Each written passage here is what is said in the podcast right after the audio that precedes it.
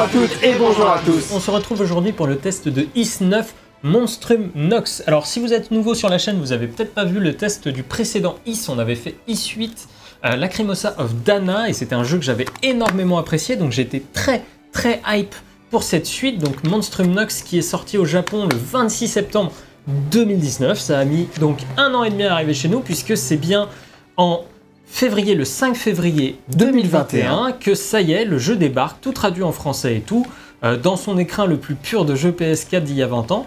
Et, euh, PS4 il y a 20 ans, ouais. Putain, ça Et, fait euh, déjà 20 ans la PS4. Pour une série qui fait passe ses vite. 34 ans. c'est une série qui a effectivement 34 ans, donc on est euh, bah, l'année prochaine, ce sera les 35, hein, comme Zelda euh, il n'y a pas si longtemps que ça là.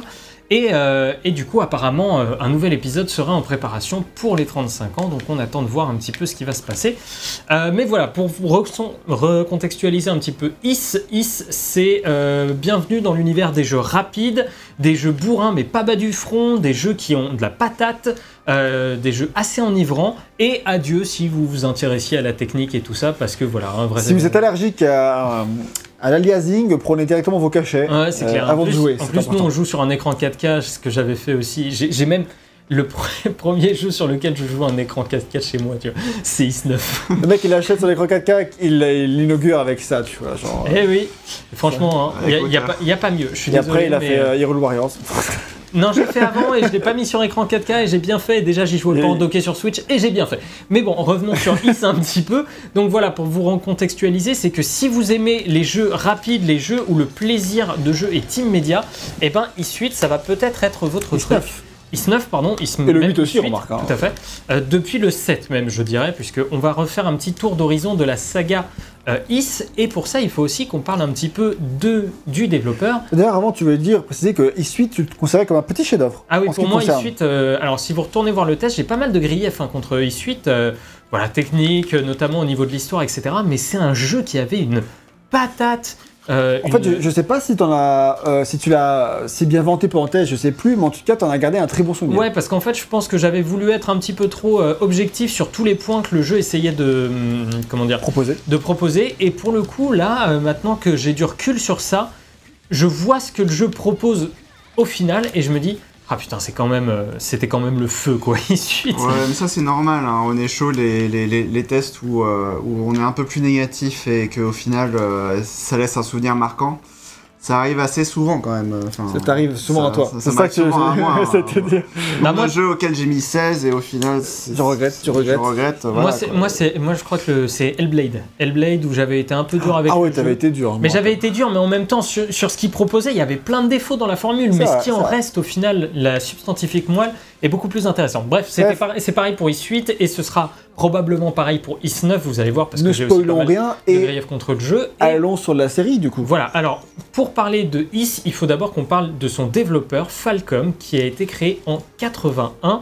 C'est le plus vieux, c'est un des plus vieux studios de jeux vidéo indépendants japonais puisque oui, Falcom est indépendant. Alors là, on a un éditeur c'est- hein, quand même pour ce jeu qui est Nice America euh, et c'est distribué en France chez nous par euh, Core Media euh, et la traduction assurée, etc. par Core Media. Mais c'est un jeu, euh, euh, c'est un studio pardon qui est indépendant. Et euh, ce qui est intéressant avec eux, c'est que c'est un peu les pères fondateurs de ce qu'on va appeler l'action RPG, donc de l'action ininterrompue. Et c'est notamment le cas en 84 avec Demon Slayer. Dragon Slayer. Dragon Slayer, pardon, oui, Demon Slayer, c'est un manga récent euh, qui bat tous les records. Et, euh, et voilà, Dragon Slayer, c'est un.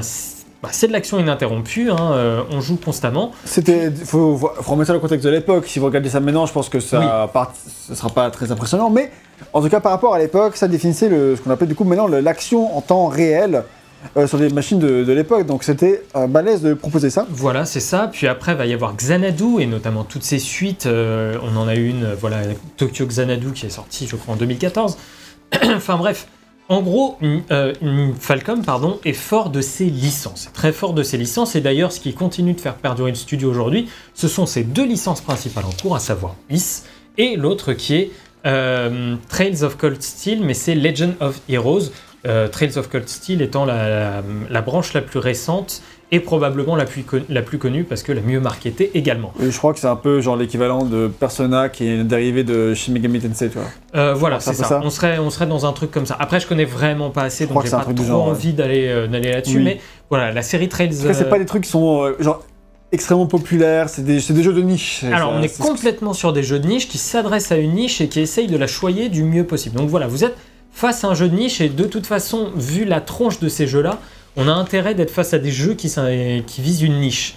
Et une niche un peu d'initiés, entre guillemets, c'est-à-dire de personnes intéressées par ça. Parce que sinon, c'est vrai que c'est pas hyper reluisant de premier abord, quoi. Hein, on peut pas Non, c'est sûr que c'est pas ce qui va te séduire. Après, si vous tombez sur ce test-là, que vous n'avez jamais entendu parler, et que vous tombez sous le charme de tout ce qu'il propose, ça peut être l'occasion de Voilà. le découvrir avec ça. Et du coup, on va parler un petit peu de Is, de la série Is, et euh, un petit peu de tout ce qu'elle a amené, puisque c'est une série qui a, donc, comme euh, Gang le disait au début, bientôt 35 ans.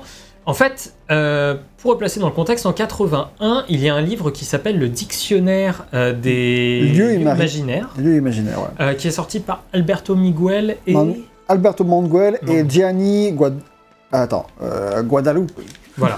Et en fait, ce, ce bouquin... Mais en italien. ouais. Ce bouquin recense en gros les lieux de l'imaginaire collectif, des légendes, etc. Et ce bouquin sort en 84 au Japon et va être un livre assez fondateur pour une grande partie des développeurs japonais qui veulent baser leur univers dans un milieu un petit peu médiéval fantastique. Ils vont s'inspirer des contes et légendes qui, a- qui sont dans ce livre-là pour poser leurs univers, euh, notamment bah, de jeux vidéo. C'est ça. Et il y a une légende qui s'appelle la légende 10, qui est une légende bretonne. Alors s'il hurle, c'est parce qu'il est breton, au, au cas où. Voilà, Is, en fait, la légende 10, c'est une ville qui a Il été... s'appelle euh, Yann, au cas où. euh. Ouais, Vous n'avez pas encore entendu son nom de famille, mais c'est. Euh, le nom de famille ne. Euh, mais euh, voilà, Is, c'est une légende bretonne qui parle d'une ville qui est en fait submergée par les flots, un petit peu comme l'Atlantide. Et comme la euh, Bretagne. hein. dans quelques Tout- années, tout le hein, temps, le il réchauffement pleut, euh, climatique. Il pleut tout euh, le temps, c'est submergé par la flotte, euh, constamment. et, euh, et en fait, la légende 10, du coup, va. Hein. va amener un truc comme ça, sauf que euh, dans la série Is de jeux vidéo, la ville 10 est dans les cieux, et selon, selon Julien Pierrot, qui euh, fait donc la euh, chronique euh, Rétro Retro Island, Island. merci, sur Gamecult, ce sera en fait dû à la sortie plutôt récente du très très très très bon Le Château dans le ciel d'Ayao Miyazaki, Oui. qui aurait inspiré, voilà, mais là on n'est que sur des rumeurs, c'est potentiel. Donc, une, voilà, euh, interprétation. Voilà, Is sort en 87 et est un jeu qui va assez vite dépasser ses développeurs puisque on parle d'un action RPG euh, au- avec le système de bump, c'est-à-dire le bump system. Qu'est-ce que c'est? C'est on joue un personnage qui va rentrer dans les autres directement et il faut les attaquer de partout sauf de front. Parce que si on les attaque de front, les ennemis nous font également des dégâts. Il faut les attaquer par derrière, etc. Euh, donc, encore une fois, de l'action ininterrompue. Alors qu'à l'époque, tu vois, c'était souvent bon, bah, on va te faire un RPG, on va te faire un écran spécial avec des ennemis. Non, non, là, il y avait ce Tour bump. par tour, etc. Voilà, là, il y avait ce bump system. Ça marchait comme ça, l'exploration se faisait très vite. Ça devait être super dur à coder à l'époque. Ouais, en plus. Franchement, euh, Et, euh, et sur les consoles de l'époque, c'était une galère. Et du coup, euh, par rapport à ça, euh, ils, dé- ils développent euh, Is, le premier du nom, et comme je disais, sont un petit peu dépassés par leur ambition. Et finalement, Is 1 va se terminer alors qu'on bat un sorcier maléfique en bas de la tour et que Is apparaît, et cli- enfin, cliffhanger plus ou moins, mais en gros, on découpe le jeu. Il y a une deuxième partie, donc Is 2, qui va sortir. Sauf que si Is 1 est sorti sur Master System. Master System aux USA, eh ben Is 2 ne sortira jamais aux USA, en tout cas sur Master System, puisqu'aujourd'hui il est disponible via des remakes, notamment sur mobile. Mais en gros, t'as eu que la moitié de l'histoire si t'as joué sur, si t'as joué à l'époque. Un peu Dommage. triste, mais voilà. En tout cas, les Japonais, eux, ils ont eu l'histoire complète. C'est C'est ça que le jeu a été annulé, c'est juste qu'il n'est pas été sorti partout. Voilà. Peut-être Donc, qu'il n'est pas sorti aux US parce que le premier n'avait pas marché. Peut-être, hein, mais après, tu sais, à l'époque, c'était aussi très Oui, aléatoire dans la clair. sortie des jeux. Euh, en tout cas, voilà, Is 1 et 2 ont, ont ce bump system. Et à savoir qu'on jouait déjà le même héros. Oui, on jouait Adolf jouait. Christine, qui avait 17 ans à l'époque et qui en a 24 ici pour Is 9. J'aimerais bien vieillir à son, à son rythme. en, en- en 34 ans, t'as gagné, euh, 7 gagné ans. sept ans. Franchement, ça va. Euh, et donc voilà, on jouait, on jouait ce personnage-là. Et puis il va sortir quelques années plus tard, sous l'influence de Zelda 2, Is 3, Pourquoi un jeu en 2D euh, où on peut déplacer. Voilà, on déplace le Pourquoi tu personnage choisis de, de 2D. réveiller de mauvais souvenirs d'un coup là le matin On est. Euh, c'est comme ça. on déplace le personnage donc en 2D et euh, on, est, euh, sur- on avance sur la carte euh, comme ça. Tu peux sauter, donner des coups d'épée. C'est quand même un peu plus fun et beaucoup moins dur que Zelda 2. Euh, c- C'est voilà. impossible de faire moins fun que Zelda 2. toi. Euh, ensuite, alors là c'était voilà la spécificité du 3. Ensuite il y a Is 4 qui va sortir. Mais a- Les épisodes 4. Voilà, mais il y a deux épisodes 4. C'est-à-dire qu'en fait, Is 4, il va sortir sur deux consoles.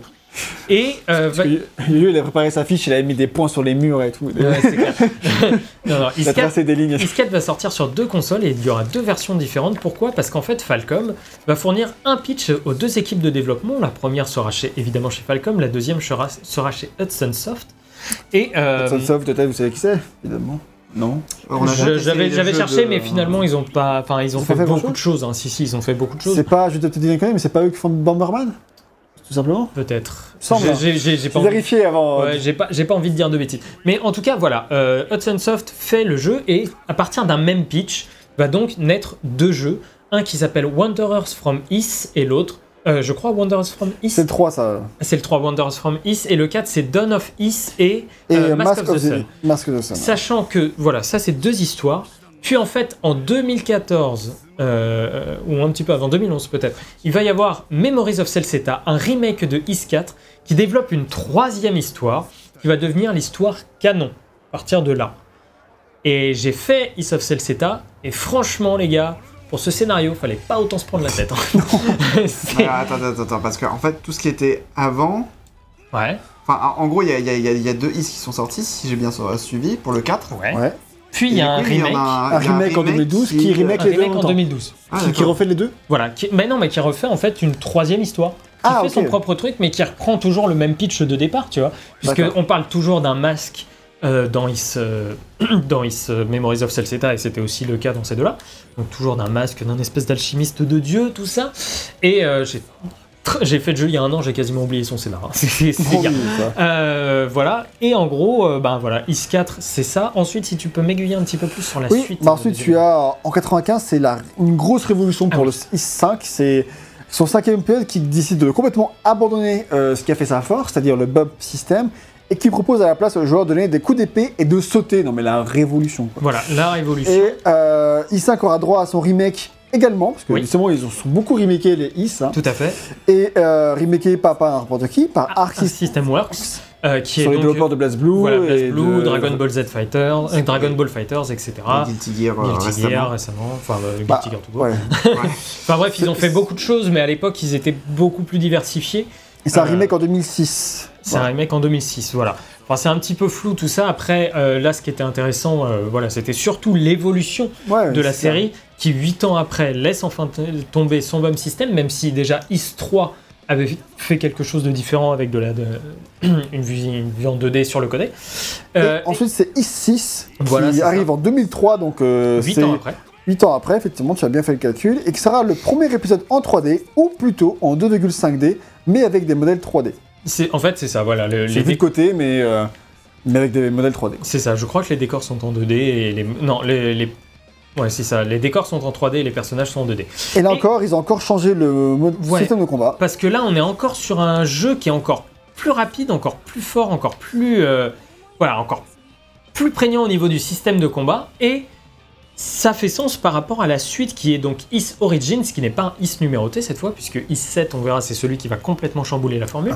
Mais Is euh, Origins. Origins, donc, en fait, c'est un pur hack and slash où vous pouvez choisir au départ entre deux personnages pour grimper une tour euh, pour retrouver un dieu qui aurait disparu. Et là, c'est vraiment des combats que t'enchaînes, enchaînes, enchaînes. Et apparemment, ça marche super bien. Et moi, j'ai vraiment envie de le faire ce jeu, donc je le ferai certainement à l'occasion. Et ensuite sort Is 7, qui va, ça y est, révolutionner complètement la série avec ce qu'on a actuellement, à savoir plusieurs personnages qu'on contrôle, des capacités. euh, voilà, le système de combat tel qu'on l'a là, beaucoup plus raffiné maintenant, hein, certes, mais C'est surtout le premier épisode tout en 3D aussi. c'est le premier épisode, effectivement, tout en 3D. Donc après, il y aura Memories of Celceta, donc, dont on a déjà parlé, Is8 dont on a fait le test et finalement Is9. Alors il n'y a pas que ça évidemment puisqu'il y a eu d'autres choses par rapport à la série Is, il y a eu des spin-offs, il y a eu un MMORPG, euh, tout ça. Mais ça, on va passer un petit peu là-dessus, puisque ce qui nous intéresse, c'est vraiment le cœur de la série, donc principalement les épisodes numérotés. Et je pense qu'avec ça, on a fait un joli tour d'horizon de la saga. Ah bah Is. oui, clairement, on a vu son évolution et comment elle a... En plus avec les images, on a vu les petites différences. Oui, voilà, j'avais. ouais. Euh, euh, c'est cool, on va pouvoir parler maintenant de euh, Is9 en commençant par son histoire. Oui, tout à fait. Donc, on joue Adol Christine, donc encore une fois, bon, qui a un peu changé, qui a pas son look habituel. hein. Euh, Bah, en on même joue- temps, il a 35 ans plus. Ouais, on joue donc Adol Christine qui, euh, en fait, débarque dans la ville prisonnière, dans la ville prison de Balduc, et qui, à peine aux abords de la ville, se fait directement mis au fer. Voilà, il est directement mis au fer, euh, Adol. Pourquoi? Parce que c'est un aventurier et on lui dit Eh oh, dans tes précédentes aventures, à chaque fois que t'arrivais, c'était la merde. Donc, t'es mignon, mais tu te dis aventurier, nous on pense plutôt que t'es fauteur de troubles. Donc, pour éviter quoi que ce soit, au lieu de t'empêcher de rentrer dans la ville, on te met au fer. Genre, bon, ok, alors certes, hein, ils veulent aussi l'interroger sur ses précédentes aventures, etc. Euh, À noter qu'il est aussi accompagné de Doggy. de Doggy, son personnage, euh, enfin le personnage qui nous accompagne depuis le tout premier épisode Ah ok. puisque Doggy était là euh, dès le premier épisode. Donc euh, voilà, et euh, Doggy c'est un, c'est le personnage qui a les Ah, cheveux du bleus. style. Euh, Il a du style, ce oui, on l'a, on l'a, on l'a. Et, euh, et du coup, voilà, euh, il est arrêté à l'entrée de la ville, et à partir de maintenant, le but, ça va être, bah, le tout début du jeu, le but, c'est de s'échapper de la prison, évidemment. Et à partir de là, bah, ça va être découvrir quel est le secret de la prison et tout ça. Mais il y a un contexte un petit peu plus fort, il y a un contexte politique autour de ça, puisque en fait, on est arrêté par l'armée de Ronom, qui est en fait euh, alors, ça se passe en Gilead. On va, on va, part- on va partir en entonnoir. Ça se passe en Gilead, d'accord? Non, non, mais c'est- un contexte un peu, un, un peu simpliste, hein, tu vas voir. Ça se passe en Gilead, donc, ce qui est, euh, qui est juste le nom de, du, Du pays. territoire de la région. Voilà, tout à fait. Et il y a quelques temps, il y a eu une guerre avec l'Empire de Ronom. Roman. Qui, ouais, qui, a, euh, qui, a, qui s'est soldée par la défaite de Gilead. Et donc maintenant, ils doivent coopérer et notamment bah, l'armée de Ronom a comment dire, des soldats prostrés euh, à l'intérieur. Ce qui semble voilà, plutôt normal quand tu es un pays euh, qui a perdu la guerre. Et, euh, et du coup, occuper par l'ennemi, bon voilà, Voilà. c'est comme ça que ça se passe. du coup, on arrive dans un contexte politique qui est un peu, euh, voilà, qui est pas top, parce que même si la guerre était il y a quelques années, en réalité, c'est toujours euh, compliqué pour les habitants de Gilead qui pensent qu'ils sont ben, complètement, comment dire, euh, ben, qui sont toujours un peu aux mains de cet empire-là, qui n'est pas leur, donc en gros, qui a des envahisseurs chez eux. Voilà, donc euh, par rapport à ça, euh, les, les gens, il y a un climat qui est un peu chelou. Et nous, on arrive bien évidemment au milieu de tout ça, et vous vous en doutez, si je vous raconte ce contexte, c'est que ça a quelque chose à voir avec l'histoire. Parce que voilà, il y, a, y a en fait il y a une milice, il y a plein de choses. Donc nous, on joue toujours, comme je disais, Adol Christine, et lui... Il après- s'échappe. Voilà, après s'être fait arrêter, il décide que non, c'est mort, je me barre. Il, il se barre de la Pourquoi prison. rester en cellule, voyons.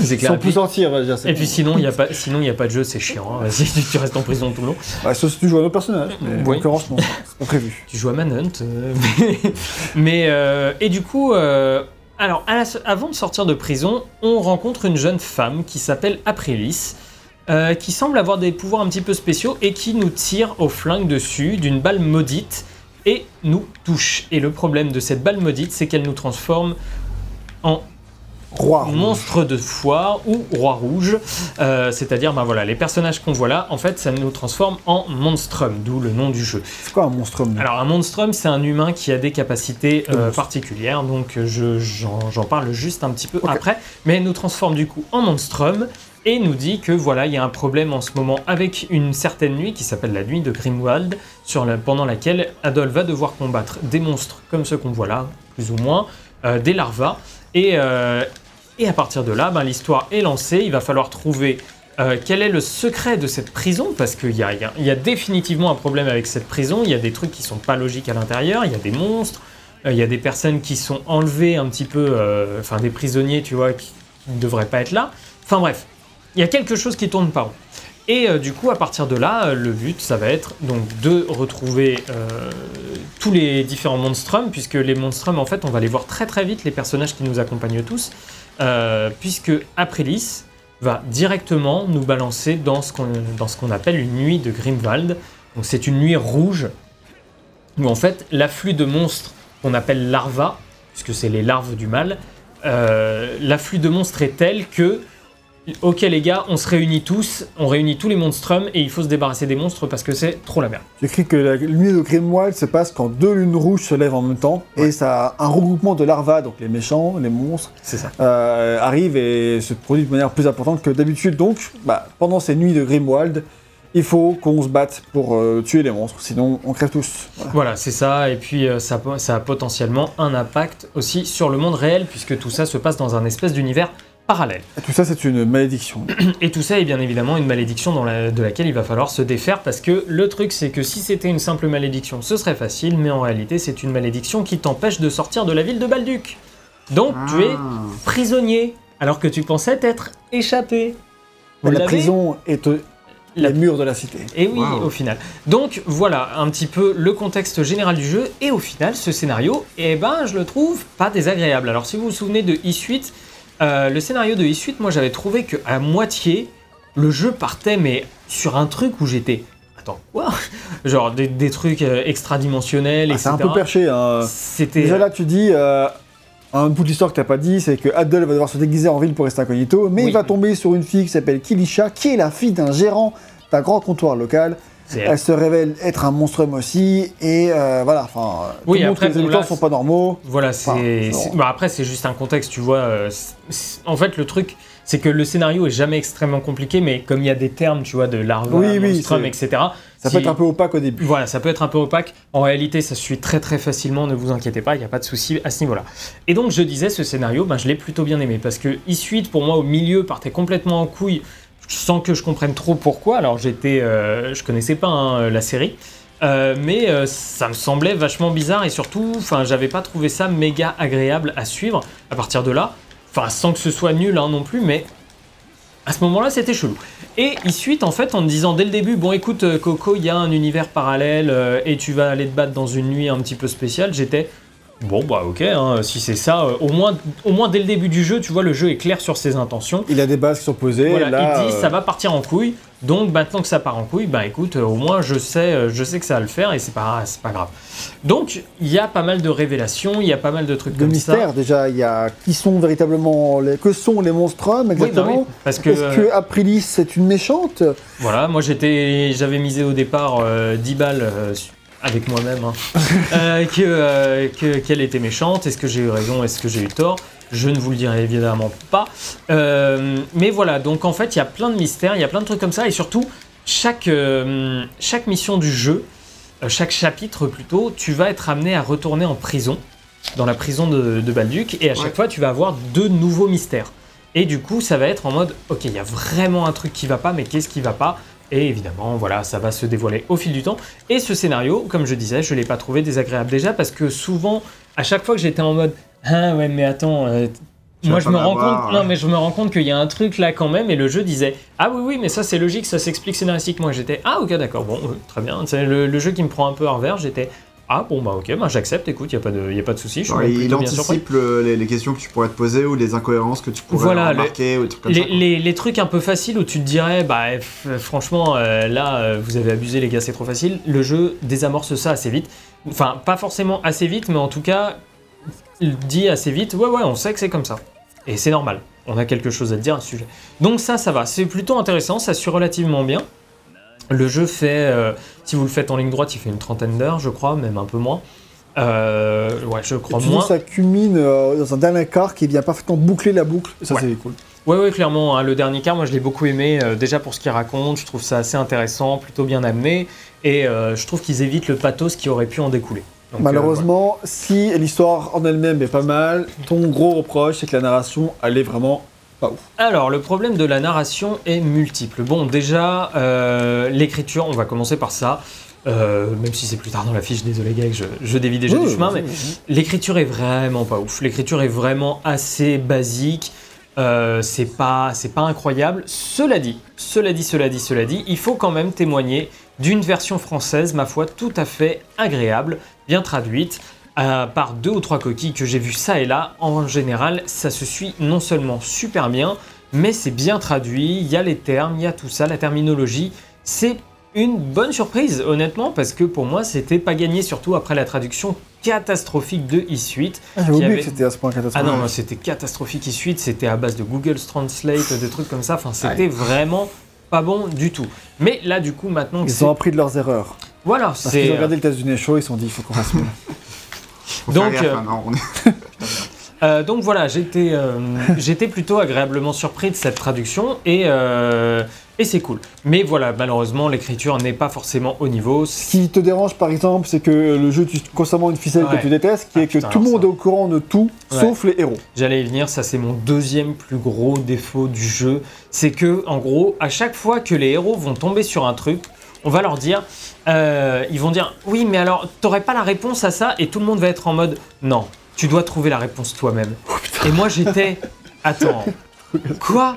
Et, je- et en fait, l'exemple que je donne, c'est, imagine, t'as un roman policier, ok?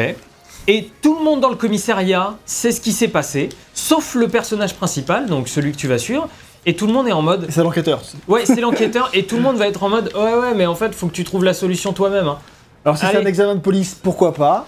Ouais Mais non mais sinon, c'est bizarre. c'est- c'est- tu vois c'est c'est le genre de truc où tu fais mais attends à un moment si vous me dites ce que c'est le problème c'est que voilà c'est pas Mais forcément C'est parce qu'ils te font pas confiance, parce Ouais, que c'est t'es un ça, parce que tu viens étranger. Non non mais non non ils, ils gardent dans le ils gardent dans le noir tous les monstrums qui sont justement comme je le disais tout à l'heure des personnes de la ville en fait des personnes qui habitent dans la ville tu vois toute euh, Kilisha euh, c'est la fille d'un d'un patron de comptoir euh, du coin et quand je dis comptoir c'est euh, comptoir euh, de marchand hein, pas comptoir euh, Ah, de bar Ok. Euh, et Moi, oui, j'étais derrière le bar. oui je me doute mais euh, non c'est euh, c'est un marchand. Généralement sous le bar, gars, avec toi. je n'aurais pas je, je connais pas les bars. je, je n'aurais Ouais, je ça- Ça fait longtemps, ça. tu parles, Je n'aurais pas osé, mon cher voyant. Et, euh, et du coup, euh, voilà, en fait, on te dit, voilà, ce sont des personnes normales qui habitent dans Balduc. Et après, tous ceux que tu vas côtoyer durant le jeu vont être en mode Ah oui, mais moi, je connais la réponse. Et toi, tu vas être le seul à être en mode Mais attends, bah alors dis-moi, ça sera quand même plus simple, on va régler le problème. Non, il faut que tu découvres la vérité toi-même. Et- Et il part, en de- il part en, faisant des fuck, genre. Ouais, non, mais le truc, c'est que. c'est les trucs de cours de récré, tu sais. Pour moi, ça, ça témoigne d'une chose. c'est clair. Ça témoigne d'une chose, c'est que le scénario peut être bien écrit. Enfin, le scénario peut être intéressant s'il est mal écrit, malheureusement. euh, tout de suite, ça te nique un petit peu euh, l'immersion. Parce que le, truc, c'est que ça donne l'impression que le jeu fonctionne à contre-courant de toi. C'est-à-dire que le jeu est tout le temps en train de te dire Ah ouais, t'inquiète, moi je sais, mais euh, toi, euh, bah, on te dira quand on aura envie. Tu vois, alors que t'aimes bien être sur un pied d'égalité en Ouais, général, bah ouais. même si c'est jamais le cas, hein, t'aimes bien être sur un pied d'égalité parce que ah, c'est comme ça que ça se joue en principe, tu vois. euh, C'est c'est de dire ah là là, les personnages ne- euh, que tu rencontres ne savent pas forcément la vérité ou qu'une partie de la vérité. Gna, gna, gna. Bon bref, je vais, je vais pas m'étendre plus sur ça, vous avez compris mon, mon de grief là-dessus. Ton autre gros défaut que tu aimerais citer, c'est le découpage Voilà. en chapitres du jeu. C'est le découpage en chapitres du jeu. Alors pourquoi ce découpage est problématique? Alors c'est aussi une qualité. Il faut le dire parce que en fait le, chapi- le chapitre, euh, j'allais dire, le jeu est découpé en 9 chapitres. Euh, les six premiers vont s'intéresser, ben, le premier va s'intéresser à Adol, surtout à sa fuite, etc. Mais les autres vont s'intéresser en fait aux personnages euh, qu'on va euh, avoir au fur et à mesure dans l'équipe.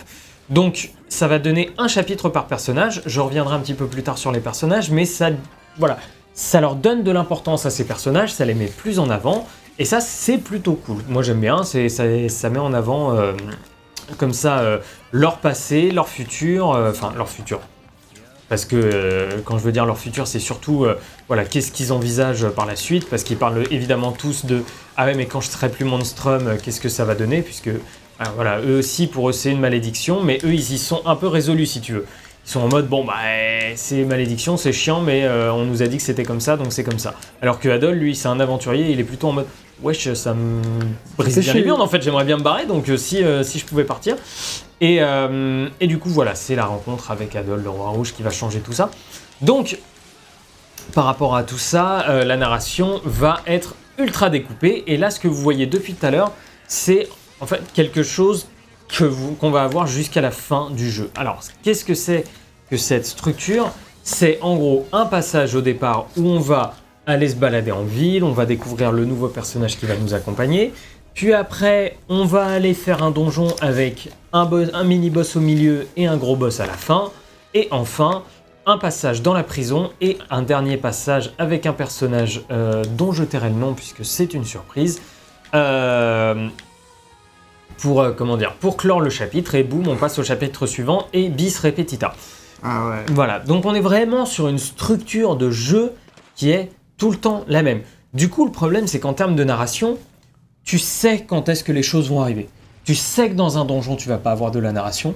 Tu sais que dans la première partie, ça va juste être une présentation et tu sais que vers la fin, tu vas avoir plus de questionnements que de réponses. Voilà, donc ça, c'est mes gros griefs par rapport à la narration. Bon, vous avez compris, c'est que même si j'aime bien le scénario, la finalité, c'est...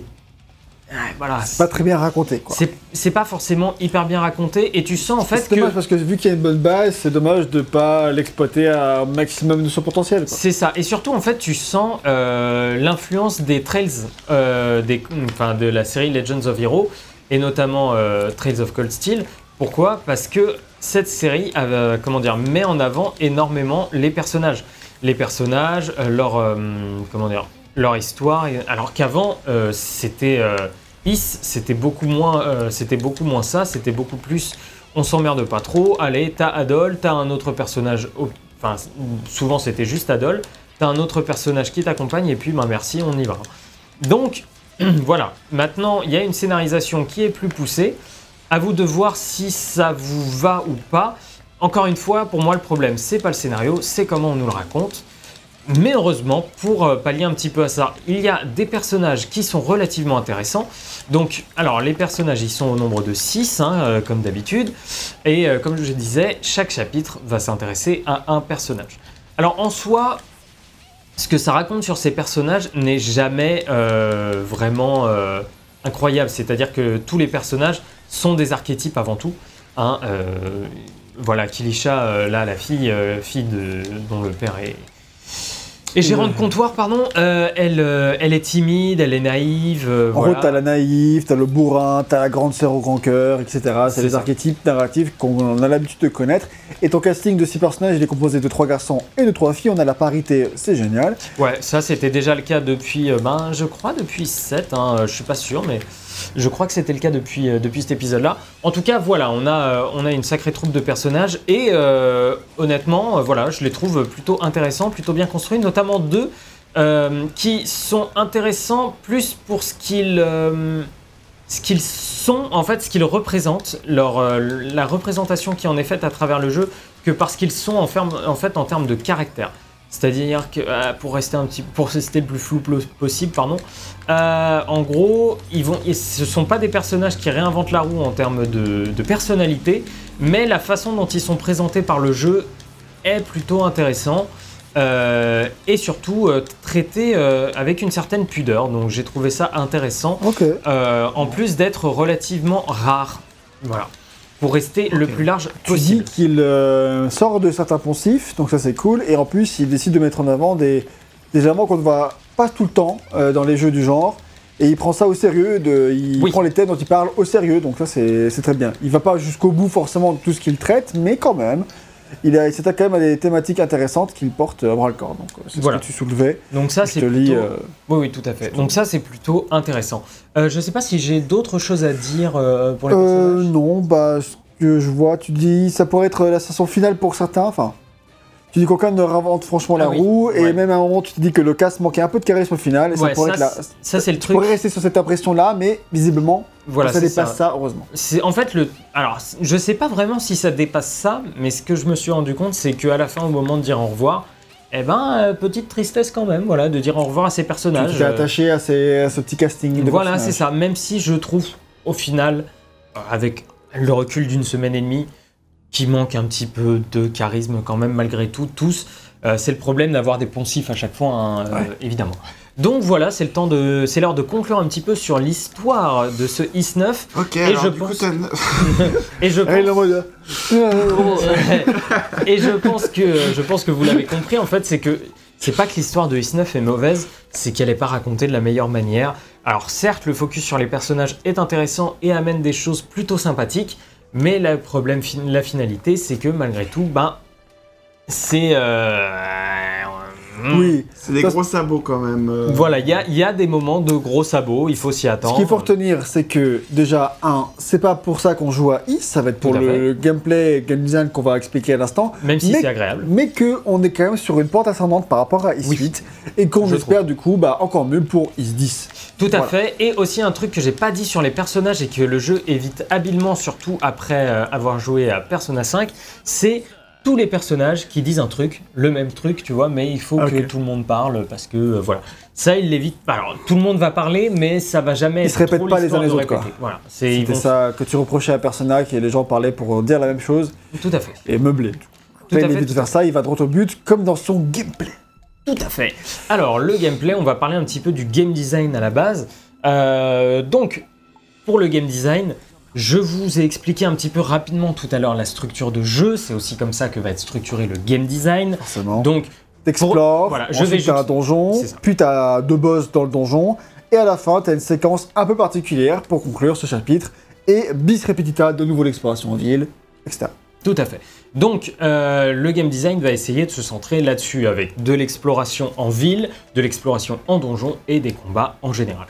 Euh, donc, le game design, cela dit, est, euh, tout est fait pour que ce soit le plus rapide possible, le plus nerveux, que tu restes toujours un petit peu dans le même, euh, bah, dans le même truc de Is, à savoir, euh, faut aller vite. Faut, faut aller très très vite, tu vois, faut aller le plus vite possible. Là, on est dans une séquence un peu particulière, mais vous m'avez vu dasher à travers le donjon, aller super vite, etc. C'est voilà, il faut Ça que m'a impressionné d'ailleurs. hein. C'est T'as la vu. petite que Sonic. Ouais. Euh, et, euh, et du coup, euh, rétrospective. et, et du coup, voilà, en fait, tout est pensé euh, dans ce dans ce sens-là. Et c'est plutôt agréable. Alors, euh, si tu peux juste me donner euh, de quoi me guider, mon cher. Oui, évidemment, euh, tu commençais par dire dans sa structure qu'il y a la ville qui est découpée par quartier. Oui, Tu- alors, c'est ça, voilà, il faut que j'explique un petit peu. Tout à l'heure, on l'a vu, je me suis baladé relativement librement en ville. En réalité, je ne pouvais me balader que dans trois quartiers pour l'instant. Parce que au départ, tu as le droit à un tout petit quartier et on te dit Ah, mais malheureusement, pour la suite, tu ne peux pas encore y aller. Ce qu'il faut faire, c'est que, tu, euh, c'est que tu fasses des missions secondaires. Pourquoi? Parce que les missions secondaires vont te permettre de débloquer des Nox, donc les missions secondaires, j'en ai pas parlé, il y en a à chaque fin de chapitre qui sont disponibles quand tu fais l'exploration de la ville. Et ces missions secondaires sont relativement variées. Ça se termine re- relativement souvent quand même par un combat, mais euh, c'est pas toujours le cas. Déjà, et ensuite, on ne demande pas toujours de faire la même chose, et c'est pas très FedEx. C'est surtout de voilà, voilà, et en fait, le jeu après va recoller les ponts lui-même et va te dire Ok, je te place ici pour la finalité de la quête. C'est Ah très ouais, peu c'est de pas allers-retours quoi. Non, tu fais pas d'aller-retour. Et ça, c'est agréable. Et d'autant plus quand c'est couplé, et on en parlera, avec la vitesse d'exécution et de déplacement en ville, ça se fait vraiment très très bien. Mais le truc, c'est que, voilà, quand tu termines une mission secondaire, tu vas récolter des Nox, qui est la jauge qu'on voyait en haut à gauche depuis tout à l'heure, Ouais, qui se remplissait. Et quand cette jauge arrive à 100, ce qui se passe, c'est que tu vas déclencher la nuit de Grimwald. Tu vas déclencher, euh, il y a un truc qui va s'ouvrir, on va dire, tu peux aller faire une nuit de Grimwald, et ça va être une session de Tower Defense. Enfin, alors Tower Defense, c'est... en gros, je fais du combat, mais il faut juste défendre une tour. Quoi. hein. C'est, Ah oui, littéralement. C'est Ouais, pas, voilà, c'est... c'est pas tu places des unités Non, pour défendre un c'est- truc, c'est tu défends une tour. Voilà, c'est purement et simplement tu défends une tour. Ok. Ah, le sens le plus strict du terme, hein, les gars. Moi, je suis dictionnaire. hein. Ah bah là, Et, euh, et du coup, une fois que tu as réussi cette nuit là, cette nuit de Grimwald, le, la barrière qui bloquait le quartier s'en va et tu peux aller toi à nouveau dans ce quartier. Donc, enfin pas à nouveau, tu peux aller définitivement dans ce quartier, sachant que tu peux redébloquer une nouvelle fois sans gemme, no- enfin sans nox, qui va t'ouvrir une euh, seconde zone dans le quartier, d'accord, qui est euh, pas, euh, pas obligatoire, qui n'est pas obligatoire, qu'on n'avait pas besoin de les débloquer pour faire le jeu, même si on verra pourquoi. euh, je conseille quand même de faire le 100% parce que le jeu encourage vachement à ça. Ok, mais alors du coup, moi la, la- la question c'est que les quêtes secondaires restent secondaires. Les obligé- secondaires restent secondaires. Pas Alors, obligé de les faire pour euh, débloquer les quartiers. Enfin, t'es obligé de les faire pour débloquer les quartiers. Alors, c'est mieux parce que en fait, sinon, c'est tu vas, euh, tu voyais tout à l'heure en ville, j'avais des petits cercles, euh, tu sais, qui étaient au milieu de nulle part et je Ouais. rentrais dedans pour faire des combats. Ouais. Là, quand tu en fais un, ça va te débloquer 3 nox ou 5 nox si tu fais un gros combat. Donc, en gros, quand il en faut 100 et qu'une quête secondaire t'en donne minimum 20 de nox, ah oui. tu vas aller légitimement vers les quêtes secondaires. Voilà. D'accord. ok. C'est c'est comme ça que ça se fait. Et là, tu vois, par exemple, cette quête Parce que, secondaire. les, comme dit, les Nox, c'est pour avoir la nuit des Greenwald, et ces nuits sont obligatoires pour progresser. Oui, de toute façon, il, il faut au moins 100. euh, il faut au moins 100 nox Pour pour débloquer faire la, la, nuit de Grimwald. qui te permet de débloquer le quartier suivant. Voilà, qui te Ok. permet de débloquer le site de l'histoire. Euh, et là, tu vois, par exemple, on parlait de quête secondaire. Cette quête secondaire-là, ce qui est bien, c'est que je viens de débloquer un personnage qui, après, ira dans mon quartier général. Et ce personnage-là, en fait, va me dire Bah écoute, euh, je suis une, euh, voilà, je suis une mage, je suis une servante. Donc, euh, en fait, je peux aller faire les courses pour toi. Tu vois Sympa. Donc, en fait, non, bah ouais. Mais du coup, ça fait que t'as plus besoin d'aller te balader en ville ou d'aller Ouais. au truc machin. Tu lui dis Écoute, tu vas me faire les courses et c'est instantané. Elle te ramène le, elle te ramène le truc. Alors, oui, je sais, hein, dit comme ça, là. oui, dit comme ça, c'était un peu ça. Tiens, et là, tu vois, je viens de passer, euh, j'ai gagné euh, des Nox. Sachant que quand tu as 100 Nox et que tu fais la nuit de Grimwald, tes 100 Nox dégagent. Et on te dit, ben maintenant, Oui, il faut bah que tu en récupères 100 de plus. Normal. Et, euh, et quand on a en trop, on verra, ça sert notamment euh, à récupérer des matériaux pour améliorer ses armes, etc. Donc, voilà, ça c'était la structure de base euh, du jeu, notamment la façon dont il est découpé. Et il est quand même vachement... Enfin, la façon dont il est découpé est un peu lourde. Je trouve surtout ce principe de jeu qui se découpe par quartier, qui s'ouvre comme ça. Euh, J'en parlerai un petit peu après euh, mieux, mais je trouve que ça sape le sentiment d'exploration, notamment qu'on avait dans I8 à travers l'île, l'île où on se baladait, tu vois, on allait, euh, on courait, euh, on fonçait à travers l'île, et du coup, tu étais en constante évolution.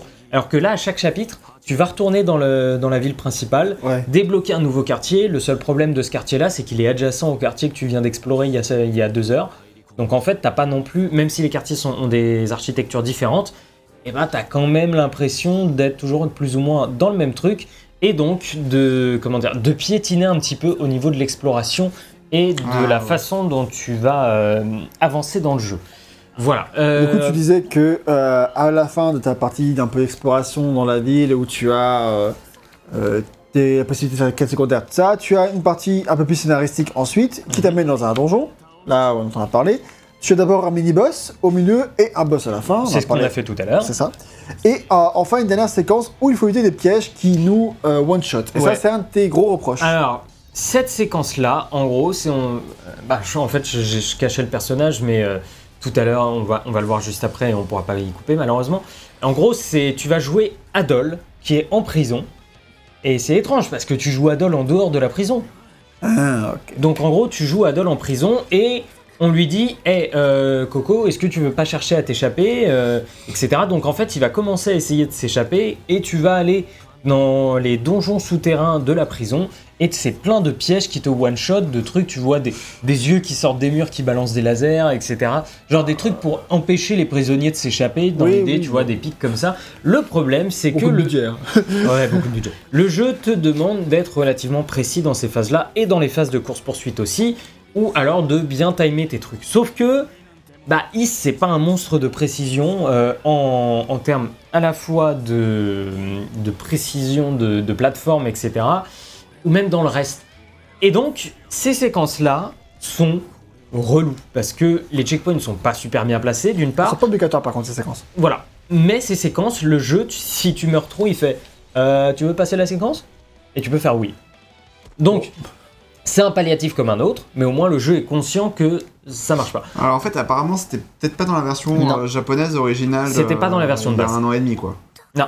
C'était euh, non coup, non c'est un- truc qui a été. euh, ça a été amené par les updates euh, au fur et à mesure, mais c'est pas exclusif à la version. Ouais, c'est euh, qu'ils ont vu que ça marchait pas et qu'ils ont fait Ouais, tu sais quoi En fait, non, c'est pas qu'ils ont vu que ça marchait pas, c'est que les joueurs ont gueulé. Oui, bah, c'est ce que j'entendais par ça. Tu Ouais, remarques voilà. pas ça par toi-même, c'est parce qu'il y a des réactions. Généralement, euh, tu fais Ouais, ça, n'a pas dû.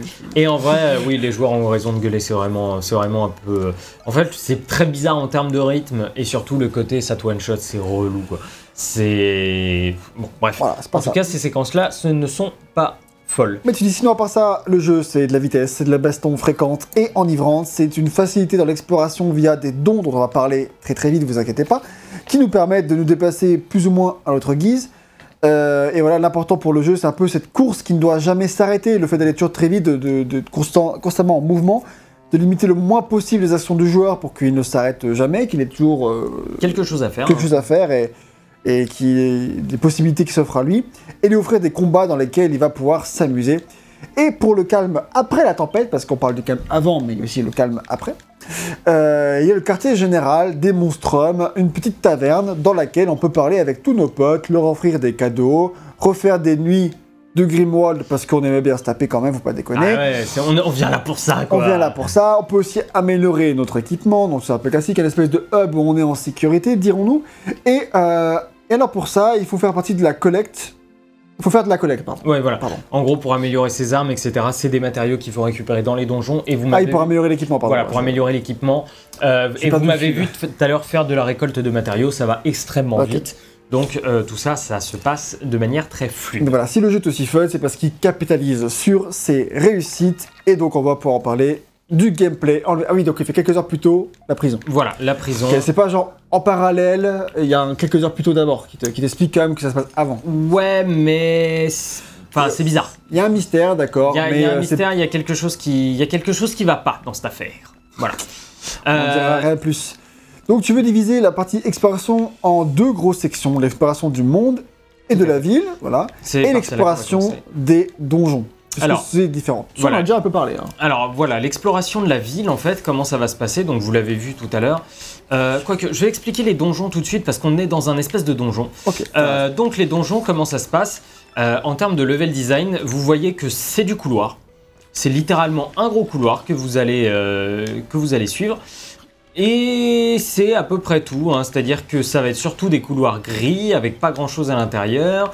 Euh, dès qu'il y a euh, quelque chose à récupérer, vous verrez que l'objet est un poil en surbrillance, donc il n'y a pas trop de soucis à se faire là-dessus. Le level design, euh, tu vois, ça c'est des objets que je peux taper, donc tu vois largement que tu peux, tu peux les taper. Oui. C'est dans la deuxième partie de Je, l'exploration. sais, je cherche ça, mais il faut que je trouve la Euh, mais c'est- c'est c'est très rapide en fait. hein. Ce que j'ai à dire sur les donjons, c'est surtout en termes de level design. Je vais expliquer tout à l'heure que les monstrums ont des dons, c'est-à-dire que tout à l'heure on m'a vu voler, on m'a vu grimper sur les murs, etc. Ça, ce sont les dons de nos personnages. Et en gros, quand t'es en ville, le jeu va faire appel à ces dons-là.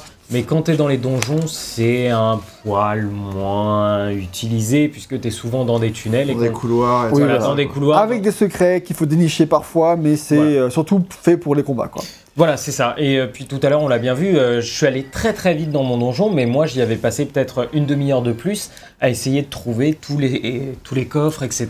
Parce que c'est aussi un plaisir de jeu, mais là je veux avant tout vous montrer le... Tu, dis, tu dis quand même qu'il y a quelques donjons qui se permettent des petites folies en termes de level design avec de la verticalité et de secrets bien mieux cachés qu'ailleurs. Voilà. Et on voit que les personnes en charge de- ne sont pas expertes euh, en- de ce style de level design là, mais qu'elles ont fait des efforts. Voilà. Tout à que- fait. Mais on le problème, si tu dis qu'elles sont pas expertes, c'est parce que on se perd un peu rapidement, ça manque Ouais, de signaux pour te guider en tant que, ça. joueur. Heureusement, pour compenser tout ça, on a une carte qui est bien faite. tout à fait. Là, on peut... Alors, on la voit rapidement, mais euh, il y a aussi une carte du monde plus générale. Voilà. Et, euh, et là, on est donc dans la taverne, tu vois, où je peux parler à mes potes. J'ai des missions secondaires, des trucs comme ça. Donc voilà, ça. euh, Non, je vais pas accepter la quête, pas tout de suite. Euh, donc voilà, on est un petit peu, euh, on est un petit peu lâché là-dedans. Et euh, les donjons, malheureusement, ne font pas appel assez aux dons euh, pour moi. Donc les dons, euh, parti au don. Putain, pardon. voilà, les deux. Euh, les dons, en fait, le truc, c'est que même en général, je vais en parler euh, dans la ville, c'est je trouve leur utilisation est sous, c'est sous-exploité en fait en général. Euh, mais on va d'abord parler plus globalement de l'exploration de la ville. Donc l'exploration de la ville, comment ça se passe? On a parlé de la façon dont c'était découpé, on a parlé un petit peu des dons, donc Et un peu parlé voilà, des pouvoirs, mais sans trop les, les montrer et les Donc expliquer. voilà. quoi. Le pouvoir d'Adol, c'est de faire. euh, Est-ce qu'on va le voir ici? Oh, Je sais pas, on, va, on l'a sûrement déjà vu, mais c'est une, tu fais une espèce de trace rouge à travers euh, le, le truc, c'est un TP, vers des points précis. Ah oui, oui, je voilà, c'est le point de TP. Le pouvoir de la ficha, voilà, c'est de grimper au TP, mur. c'est téléportation. Et, ouais, et euh, le pouvoir euh, du troisième, là qu'on vient de récupérer, c'est le pouvoir du faucon. Tiens, voilà, le TP, hop là. Ah oui. Ouais, c'est un dash. euh, Voilà, c'est bah, un, un dash vers des, vers des lieux qui peuvent être euh, Oui. potentiellement plus ou moins loin, tu vois. Et, et donc, avec tous ces pouvoirs-là, en fait, tu vas faire de l'exploration de ville. Et bah, en fait, l'exploration de la ville, elle est plutôt agréable. Déjà, pourquoi? Parce que tu es super rapide, parce que le jeu est extrêmement souple en termes de.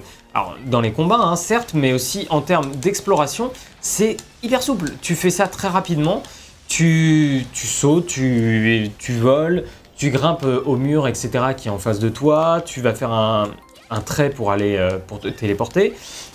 Bon, là j'ai galéré, mais euh, hop, tu vois, tu traverses très rapidement de grandes étendues de la ville et du coup, se balader à l'intérieur de ces dernières, bah, de cette dernière, c'est plutôt très agréable. D'autant plus que le but de tout ça, évidemment, c'est pour le jeu de cacher pas mal de choses parce que dès que tu ouvres un nouveau quartier, voilà, il y a pas mal d'icônes, mais en réalité, il y en a pas que ça, ça va, vous inquiétez pas.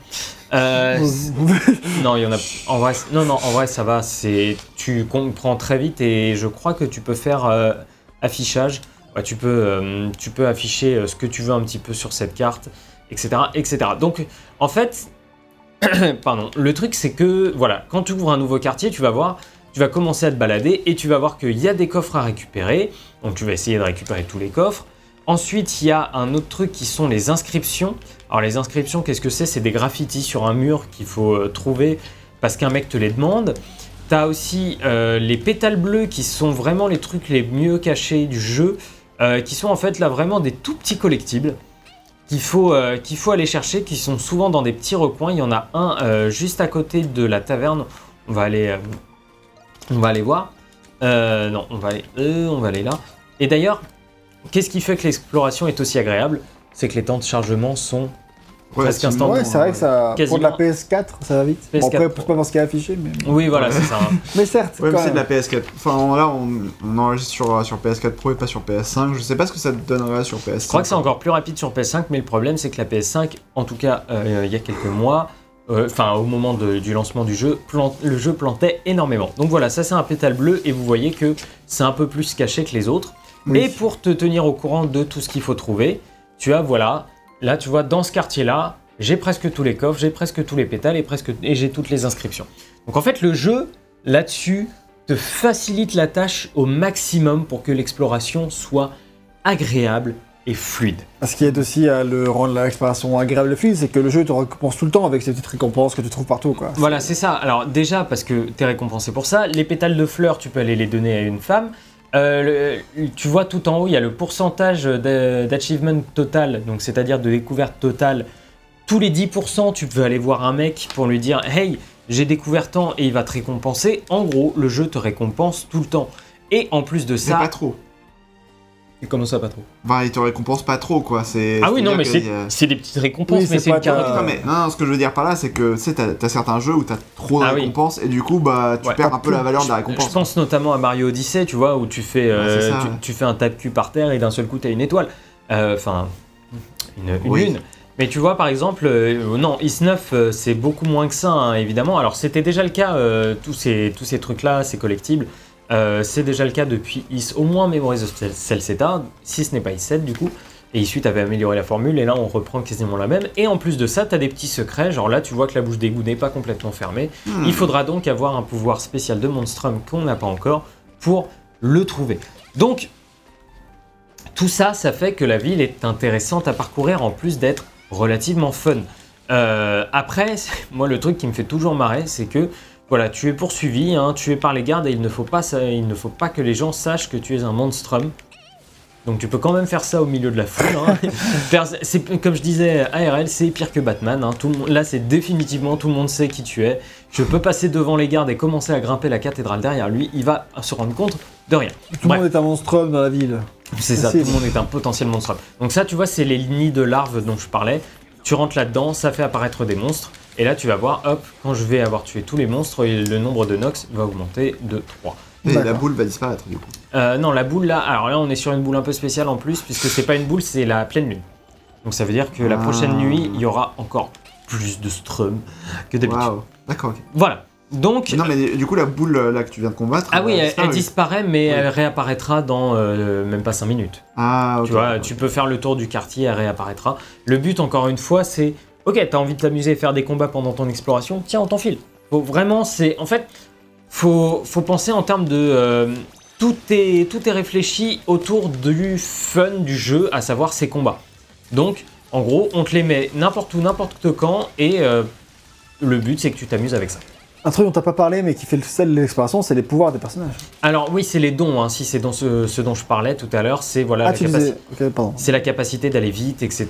De Ok, d'accord. Moi, je pensais que t'as dit qu'il y en avait un, pouvoir par personnage. pardon. Alors il y a un pouvoir par personnage, mais ce qui est intelligent, c'est que tu les- switches de personnage à la volée. tu switches de personnage à la volée et tous les personnages regroupent tous ces pouvoirs. T'as pas Ah. besoin d'avoir le personnage correspondant. Ok, d'accord. c'est parce que tu commences par exemple le jeu avec un seul personnage. Tu commences ensuite, avec tu as le deuxième, entre le troisième, le Voilà. quatrième, cinquième. Et tous les pouvoirs s'accumulent pour tous les personnages. d'accord. Et ça pas compris ça comme ça. Ok, et l'exploration, ça la rend super fluide. Et tu fais bien de le dire parce que beaucoup de jeux, je pense, se seraient dit Ah bah non, euh, c'est le pouvoir d'Adol, euh, donc euh, le truc, faut que ce soit que Adol qui fasse ça. Parce que c'est ce que faisaient les jeux Harry Potter à l'époque, par exemple, quand tu switchais d'entre Ron et Hermione, euh, bah c'était pour que chacun ait ses pouvoirs. Enfin, c'est. Oui, oui. Mais bon, après, ils pouvaient se séparer les personnages. C'était vraiment des entités qui étaient sur place. Alors que là, tu, tu, tu prends la, le personnage, tu sais, tu. Oui, et puis surtout, tu fais l'équipe que tu veux. T'as envie d'avoir Puis je tel- trouve le, le switch de personnage et à la volée, il est super beau. Enfin, il a. Enfin, ouais, en fait. Ouais, tu vois, je, je cours, hop, je passe sur Adol, Ouais, c'est ma rapide, course- quoi. Et ma course est Puis ininterrompue. après, vu que tu passes direct en pouvoir que tu fais une espèce de truc de fumée, enfin, tout se fait. euh, euh, Enfin, moi, au début, la première fois que j'ai cru, cru qu'en fait, c'était ton personnage qui se transformait en évolution de lui-même, tu vois. Ah non, Et pas que c'était genre. euh, ouais, différents personnages. Ah, ouais, voilà. Ok. Ouais, non, non, vraiment. Pas quand c'est euh, elle, ça va, mais quand tu es passé d'un des mecs à l'autre, j'ai cru que. C'est le mec rouge, Oui. tu es passé au mec bleu, j'ai cru que waouh, il a changé de habit. Alors ça c'était un peu le cas dans e-suite. Euh, notamment, tu avais un personnage qui était euh, Ok. ben, Dana, euh, qui pouvait switcher entre tous ces trucs-là, mais c'était parce que le jeu voulait vraiment mettre l'accent sur ce personnage. Euh, donc, Avant que tu passes au combat en même, faut que tu parles de l'exploration à 100%. Et donc tu disais, tout à l'heure, tu nous montrais que ça, tout allait super vite, les petites téléportations à chaque petite euh, boule rouge là que tu vois, hop, tu téléportes euh, voilà. euh, assez facilement partout dans toute la ville. Et que ça, ça toi, en tout cas personnellement, ça t'a encouragé à explorer parce que vu que ça se fait tellement vite. Et tellement bien. Et du coup, explorer à 100%, ça s'impose pour toi euh, de soi. Oui. Et tu dis que c'est quelque chose de, qui est très réussi. Et donc je En fait, c'est c'est fait, c'est fait de manière complètement naturelle en fait. C'est-à-dire que je poussais pas le 100% pour pousser le 100%, mais je me disais, ah allez, il me manque un pétale bleu dans le coin, parce que tu peux te dire, tu sais, ah merde, il me manque un pétale bleu, ça va être chiant de le trouver.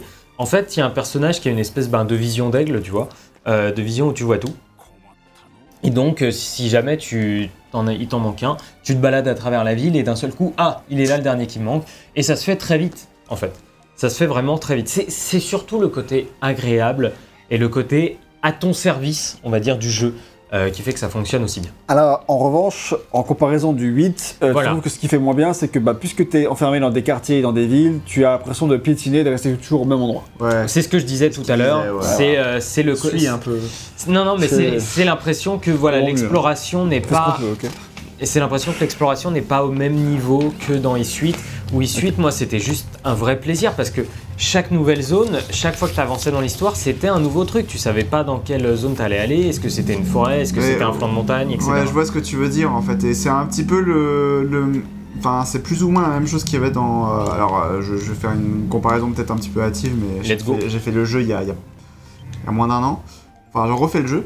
Euh, c'est euh, c'est Jack 2 sur, euh, sur PS2 et euh, qui se passait aussi dans une ville où tu étais cloisonné dans une ville, etc. Où euh, tout le monde était déprimé à l'intérieur et tu pouvais pas vraiment sortir de la. Enfin, tu pouvais pas du tout sortir de la ville, etc. Je sais, tu peux sortir de la vie. Dans le Fou, 2 quoi. Ah Oui, oui, oui. c'est vrai, pardon. Oui, tu pouvais sortir pardon. de la ville puisque Mais il, y oui, avait des- il y avait plein Mais de c'est missions c'est dans des niveaux. Oui, Ouais. c'était dans les niveaux euh, linéaires, mais euh, voilà. En tout cas, t'avais un monde ouvert, en, en tout cas, et tu débloquais des quartiers au fur et à mesure. Et euh, le truc, c'est que bah, tu- quand tu passais d'un quartier à l'autre, bah. bah, Enfin, c'est pas, pas très joyeux, en fait, de, de, de te retaper le- les mêmes euh, façades de bâtiments. je vois ce que etc., tu veux dire. La différence avec Is, c'est que tu vois les points euh, violets là tout à l'heure où tu. Oh, oh, oh. Les points violets, en fait, c'est des entrées de donjons qui vont t'amener en dehors de la ville. Ah, Donc en fait, chaque chapitre, tu vas débloquer certes un nouveau truc dans la ville, mais tu vas surtout débloquer un nouveau donjon. En fait, c'est ça qui est intéressant. Ah, c'est comme et donc- 2, quoi, en fait. Euh, Jacques 2, tu revenais quand même assez souvent dans les mêmes lieux. hein. Oui, bah oui, parce Oui, que oui. t'as- Mais c'était c'est le truc de l'époque, c'est normal. Hein, euh, je, je- 2003, hein, version Oui, oui, voilà, c'est 2019. Oui, et pourtant, euh, même qualité graphique. hein. Et Je te le crois, il est plus beau. hein. Il est moins fluide, mais il est plus beau. Euh, il est plus coloré. Oui. Après, c'est- il, est- il a moins de polygones, c'est un jeu PS2. hein, Voilà. mais bon, euh, une qualité artistique au-delà du on, temps est en, supérieur. on est en train de se battre sur un truc qui- Voilà, bon, on va parler maintenant euh, du gameplay et enfin de ces combats parce que c'est le cœur du Oui. jeu. Je veux que tu nous expliques pourquoi c'est bien, vas-y. Ok, alors euh, c'est c'est donc c'est- j'en suis au combat, excuse-moi. hein, oui, oui, j'ai c'est- du mal à suivre. Donc Oui. les combats, pourquoi c'est bien? Eh ben je pense que vous l'avez vu. Parce que c'est immédiat, parce que chaque personnage déjà tu peux switcher à la volée. Donc voilà, tu peux jouer euh, n'importe quel personnage. Hop, et puis là voilà, je suis au milieu d'un combat, donc j'ai mon combo classique avec carré, où je vais faire 4 attaques d'affilée, voilà, le combo est terminé. Et ça c'est tout. Ok. Voilà. Voilà. C'est pour ça que c'est fun. Non, euh, non, en fait, en réalité, ce qui est fun, c'est que on a, euh, voilà, des capacités, comme celle que là, je viens de débloquer avec Kilisha, que tu fais très simplement en appuyant sur R1 et une des quatre touches, carré, triangle, rond, croix. Donc, euh, et ces capacités-là, tu les mets toi-même sur le truc. Donc là, je vais mettre pas céleste. Et en fait, une fois que tu as ces quatre capacités-là, pendant que tu es en train de te battre, etc., eh ben, le but, c'est de tout le temps utiliser des capacités. Pourquoi? Parce que les capacités, c'est plus, plus puissant que tes attaques normales. Et aussi parce que c'est fun. C'est diablement fun de les utiliser. Les animations sont certes un peu archaïques, encore une fois, à ce niveau-là. Mais, euh, comment dire Mais ce qui est, euh, ce qui est bien, c'est la fluidité et surtout le fait que tu puisses arrêter plus ou moins tes actions n'importe quand. Il y a une telle souplesse dans les combats, je pense que ça se voit depuis le début, c'est que ça chlasse à droite à gauche, ça paraît peut-être un peu fouillis, et de temps en temps ça l'est, hein, autant être honnête, mais que au bout d'un moment tu finis par te retrouver toi-même, tu sais où est ton personnage, tu sais que si tu appuies sur carré, tu vas faire une attaque de zone qui va faire du mal à tout le monde, tu as des effets absolument partout sur l'écran, et donc super fun. Euh, mais il n'y a pas que ça qui rend le combat fun, c'est-à-dire que chaque personnage a un archétype de combat. En Donc- fait, il y a trois classes de personnages. C'est ça. Donc trois classes de personnages. Donc euh, si tu pouvais me les rappeler, il y a contondant, Il y a il y les a attaques. tranchant. Vas-y, je vais le faire. Il y a les attaques tranchantes, il y a les attaques contendantes et il y a les attaques perforantes. Voilà. Alors Donc par exemple, si certains ennemis sont indifférents à ces attaques, certains ennemis sont plus sensibles à des attaques spéciales. Donc en, en En fonction gros, de tel veux- ennemi, tu, as- plutôt tel type de personnage. en gros, par exemple, Kilisha, elle, elle a des attaques contendantes, c'est-à-dire que bam, elle rentre dans le tas. Ça se voit, tu vois, euh, sur à côté du, du nom des personnages. C'est l'icône en question. Ah ouais. Et, euh, et en gros, ça veut dire que donc Kilisha, en fait, quand il y a un ennemi qui, est- qui a une armure, c'est elle qu'il faut envoyer parce que les autres, ils vont faire deux fois moins de dégâts, mais elle, va faire des dégâts critiques à chaque fois qu'elle touche. Donc, ça, c'est bien, mais ça permet aussi, si tu utilises les capacités, de faire entrer certains ennemis dans ce qu'on appelle un mode de rupture. Et la rupture, qu'est-ce que c'est? Ça permet en fait de faire en sorte que ces ennemis, bah là tu vois on l'a vu, rupture, bah, si un ennemi était insensible, mettons, aux attaques de Adol parce qu'il a les attaques tranchantes, et ben quand, il- quand il est en rupture, il est sensible à toutes les attaques. Donc le but c'est toujours d'essayer d'avoir de viser avec le personnage euh, le plus adapté les points faibles de l'ennemi. Bah, en et- fait, par exemple, tu as un personnage contendant, tu vas attaquer un ennemi contendant, et du coup, ça va mettre l'ennemi en stop, et du coup, après, tu peux prendre n'importe quel personnage, utiliser et n'importe quelle lui capacité, maraves la gueule. et lui bourriner sa Et gueule. en plus, quand il est en rupture, alors là, tu vois là en bleu, les attaques qu'on voit en bleu, c'est les attaques qui marchent pas contre lui. Et là, tu vois en jaune parce que ça marche. Et, euh, et en gros, le truc, c'est que bah, maraver un ennemi à terre, je suis désolé, mais c'est super fun en fait. non, mais tu te sens, tu te sens ultra puissant. Tu te sens puissant quand tu éclates la tête du mec qui Stop, fait. stop, il est déjà mort tu te sens ultra puissant, mais aussi si tu peux enlever nos têtes RL, Ouais. c'est que la barre qu'on voit en haut, en bas à droite, c'est En bas, en haut, à droite. non, non, en bas, en bas à droite, c'est en fait c'est une barre qui va euh, témoigner en fait de ma capacité La bleue à ou la rouge? La bleue. C'est euh, c'est celle qui va témoigner de ma capacité à utiliser des compétences. Pourquoi? Parce que quand cette barre est remplie, ça veut dire que je peux utiliser des compétences. On va voir là tout de suite. Elle va se décharger quand je vais utiliser une compétence. Clac. Donc voilà. À chaque fois que je vais utiliser une de ces capacités, ça va faire baisser cette, donc cette fameuse jauge. Et euh, le truc, c'est que cette jauge, pour la remplir, soit tu fais des attaques normales, soit tu mets un ennemi en rupture. Et quand un ennemi est en rupture, et ben à ce moment-là, quand il est à terre, il va te tu vas pouvoir récupérer énormément de points d'énergie, vu que je vais appeler ça des points d'énergie. Euh, énormément de points d'énergie. Donc là, on voit, euh, tu vois les trucs bleus qui traversent l'écran là comme ça, clac. Ah ouais, Et ben bah, ça, ça, remplit la jauge. ouais, voilà, ça, ça remplit la jauge. Et ça, c'est vraiment le truc qui va me redonner de l'énergie. Et donc, quand un ennemi est à terre et que tu le frappes, et ben, il va te redonner plus d'énergie. Donc, il y a tout intérêt, non seulement à frapper l'ennemi à terre, mais en plus à le frapper avec des compétences. Pourquoi? Parce que les capacités, enfin, les capacités, pardon, parce que les capacités, en fait, s'améliorent au fil de leur utilisation. C'est-à-dire que là, tu vois, j'ai euh, en taille ascendante, il y a marqué niveau 1 suivant 18. Dans 18 utilisations, ça passera au niveau 2. Ah ouais. Qu'est-ce que ça veut dire? Ça veut dire que ça utilisera moins de points d'énergie, donc les points euh, de la jauge bleue en bas à droite, et aussi ce sera plus puissant. Donc en fait, tu as tout intérêt à te faire un espèce de loadout que t'aimes bien, tout en gardant en tête que voilà, tu vois, la puissance de l'attaque là pour lance du démon, c'est C++, c'est C++. Le stun, c'est-à-dire la capacité de mettre euh, voilà l'ennemi, euh, de le bloquer comme ça, c'est C++. Et la rupture, ce dont je parlais et ce qui est intéressant de mettre les ennemis euh, dans cet état-là, C++. Et évidemment, plus tu vas aller dans le jeu, plus C++, c'est un langage de programmation. je sais. Mais là, tu- mais plus tu vas avoir des attaques, tu vois, genre pas céleste, stun, ça veut dire que pendant que tu l'attaques avec ça, l'ennemi, il va rien pouvoir faire. Il va être, euh, euh, euh, il va être bloqué. Étourdi, ouais. Donc, et plus tu vas aller, euh, plus tu vas jouer avec ces personnages, Oublie sa clé. plus tu vas, euh, plus tu vas jouer avec ces personnages, plus tu vas débloquer de compétences avec eux, plus ces compétences seront puissantes. Hmm. D'accord Donc plus tu vas avancer dans le jeu, plus tu vas changer ton loadout, parce que là, tu vois, moi, le, le loadout que j'ai euh, avec Adol maintenant, c'est pas du tout celui que j'ai à la fin du jeu. Quoi. J'ai plus du tout ces mêmes capacités, j'ai des trucs beaucoup plus puissants, etc. Mais ça, encore une fois, c'est à vous de voir euh, ce que vous voulez faire, comment vous voulez jouer. Et aussi, j'ai dit que tous les personnages, tu vois, avaient donc un archétype de classe, mais euh, via des objets, puisque en fait, tu peux mettre des équipements à tes personnages, et notamment deux objets. Ces objets-là, tu peux dire à, à Adol, par exemple, ah ben j'aimerais bien qu'en fait, toi, tu sois pas tranchant, mais tu sois contendant. Donc en fait, tu peux vraiment modeler tout ça comme tu veux. Mais véritablement comme tu veux. Alors je vais aller refaire une, euh, une nuit de Grimwald. Euh, pourquoi? Parce que on va voir, je vais vous montrer un petit peu plus le joyeux bordel que ça peut être. Oui, puis mieux comprendre à quoi ça ressemble précisément. Voilà, mieux comprendre à quoi ça ressemble dans un combat un petit peu avec un petit peu plus euh, d'envergure. Euh, il faut que je trouve Doggy. Et et il n'y a pas que ça en fait. Il n'y a pas que ça dans le sens où vous avez déjà vu pas mal d'effets du jeu à plusieurs moments. Un truc qui marche super bien, ce sont les hum, comment ça s'appelle? Ce sont les gardes flash et les gardes et les gardes en fait et les esquives de dernière seconde. Parce que quand tu fais une esquive de dernière seconde, ça, Ça va ralentit le temps. ça ralentit le temps et surtout, chaque coup, tu récupères énormément d'énergie. Ah. D'accord? Euh, Retenter le Grimwald et on va aller faire. euh, ouais, tiens, 14. On va. Et en fait, ça va mettre donc le jeu un petit peu en pause, ça ralentit le temps, et chaque attaque que tu vas faire, tu vas récupérer énormément d'énergie. Et ensuite, il y a les gardes flash qui sont les parades au dernier moment en appuyant sur R1. Euh, à ce moment-là, en fait, tu vas mettre que des coups critiques à l'ennemi, et ça va faire monter la jauge qui est en bas à droite, donc il faut à nouveau euh, retirer nos têtes, qui est la jauge jaune qu'on voit là qui augmente petit à petit à chaque fois que je vais faire des attaques euh, sur des ennemis. Et cette jauge là, une fois qu'elle est arrivée à moitié, en fait je vais pouvoir déclencher ma furie.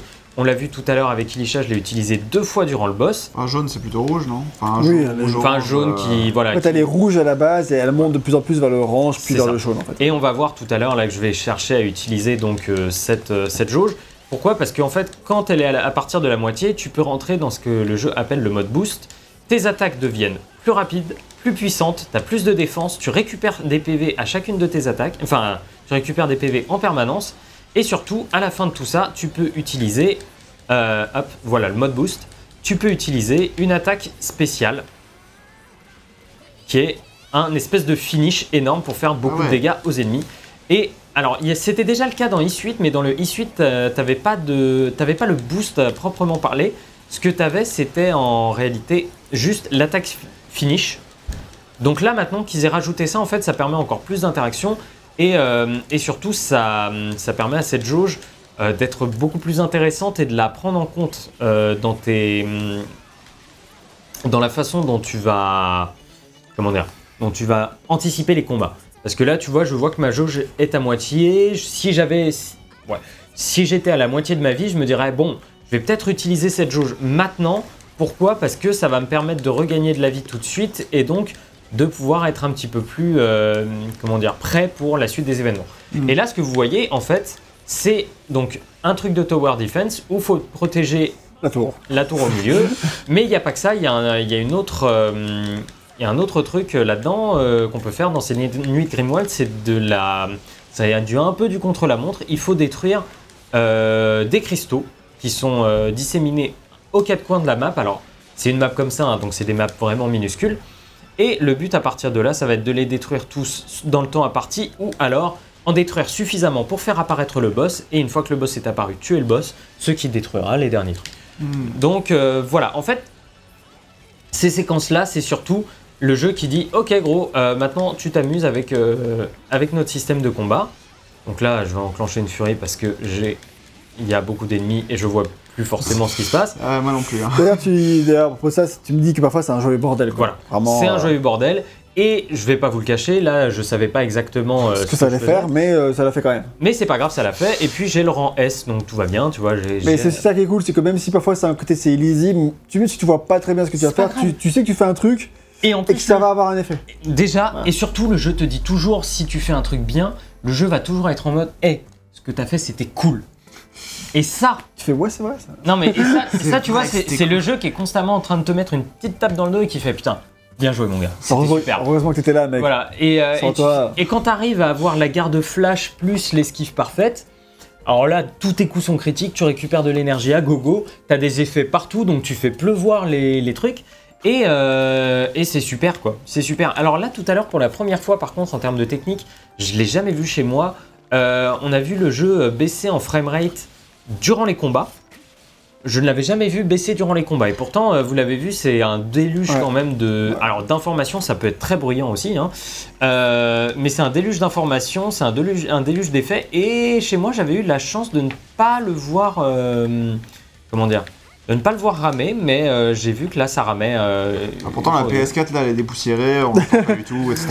Je, tiens vrai. à me défendre un petit peu. Oui, oui. Et le problème ne vient pas de la PS4 de toute façon, surtout l'aspect technique, ne t'inquiète pas. Euh, voilà, je crois que j'ai fait un petit peu le Oui, à peu près tout. Tu dis juste qu'il n'y a pas grand chose de nouveau. Ça précisé quand Oui. même. C'est que même si tout ça c'est bien, tout ton système, t'as pareil, les attaques spéciales, les jeux, les machins, tout ce qui est aussi les contres parfaits, les esquives parfaites, machin, tout ça c'était déjà là. Et le seul truc qui est vraiment nouveau finalement, c'est le boost. Voilà, c'est la jauge de boost dont je parlais tout à l'heure. Et, euh, et honnêtement, Du coup, ouais. je pourrais me dire, ouais, c'est quand même un peu léger. En réalité, le système est tellement bon, la prise en main tellement rapide, le jeu est. Alors, le jeu, j'allais dire, est facile, non, mais le jeu est d'une facilité déconcertante à prendre en main. Et en plus, c'est hyper souple, quoi. C'est vraiment ce côté, euh, tu vois, tu, je, cours à droite, à gauche, je vois pas forcément ce que les ennemis font, mais c'est pas très grave parce que de toute façon, tu sais que tu es plus ou moins en contrôle de ton personnage. Et euh, bah, tu vois là, je savais même pas que j'allais l'esquiver et boum, je l'ai quand, je l'ai quand même esquivé et c'était cool. Tu finis par avoir des réflexes de toute façon. Et ça, va avec un truc que tu dis aussi, c'est que le jeu est suffisamment accessible pour être pris en main par tout le monde. Quoi. C'est ça. C'est vraiment. Moi, je- là, je te dis, pour ce que je t'ai expliqué des combats, je te file la manette. Ce sera pas aussi fluide que ce que je fais là, mais je peux t'assurer que tu le. Bah, attention, il y a carré, après j'ai j'ai la touche de compétence et je fais des attaques spéciales, voilà. Voilà. Et c'est tout.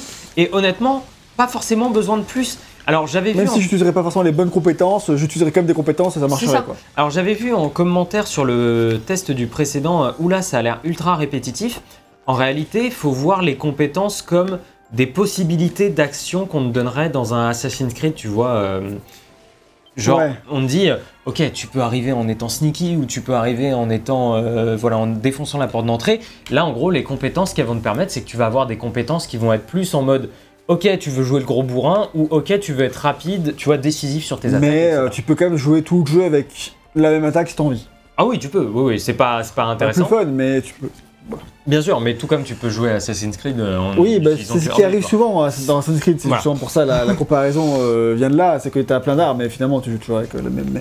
Mais, c'est ça.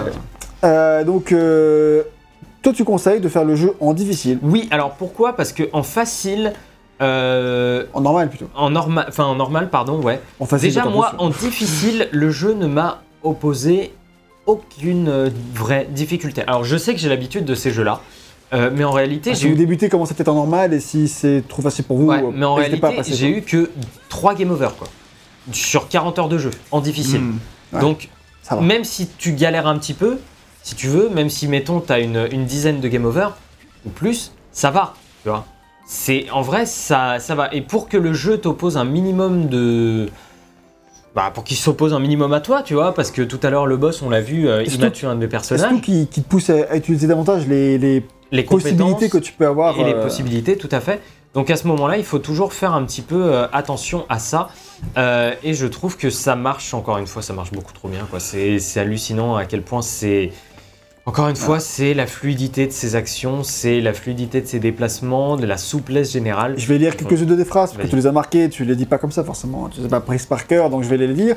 Tu dis quel plaisir dans les combats, quel défouloir où on sait euh, qu'on est le plus fort et le, Oui. plus- mais le meilleur par, euh, que tout le monde, le meilleur de tous, quoi. Quel jeu de défourailler, défourailler aussi vite et aussi facilement.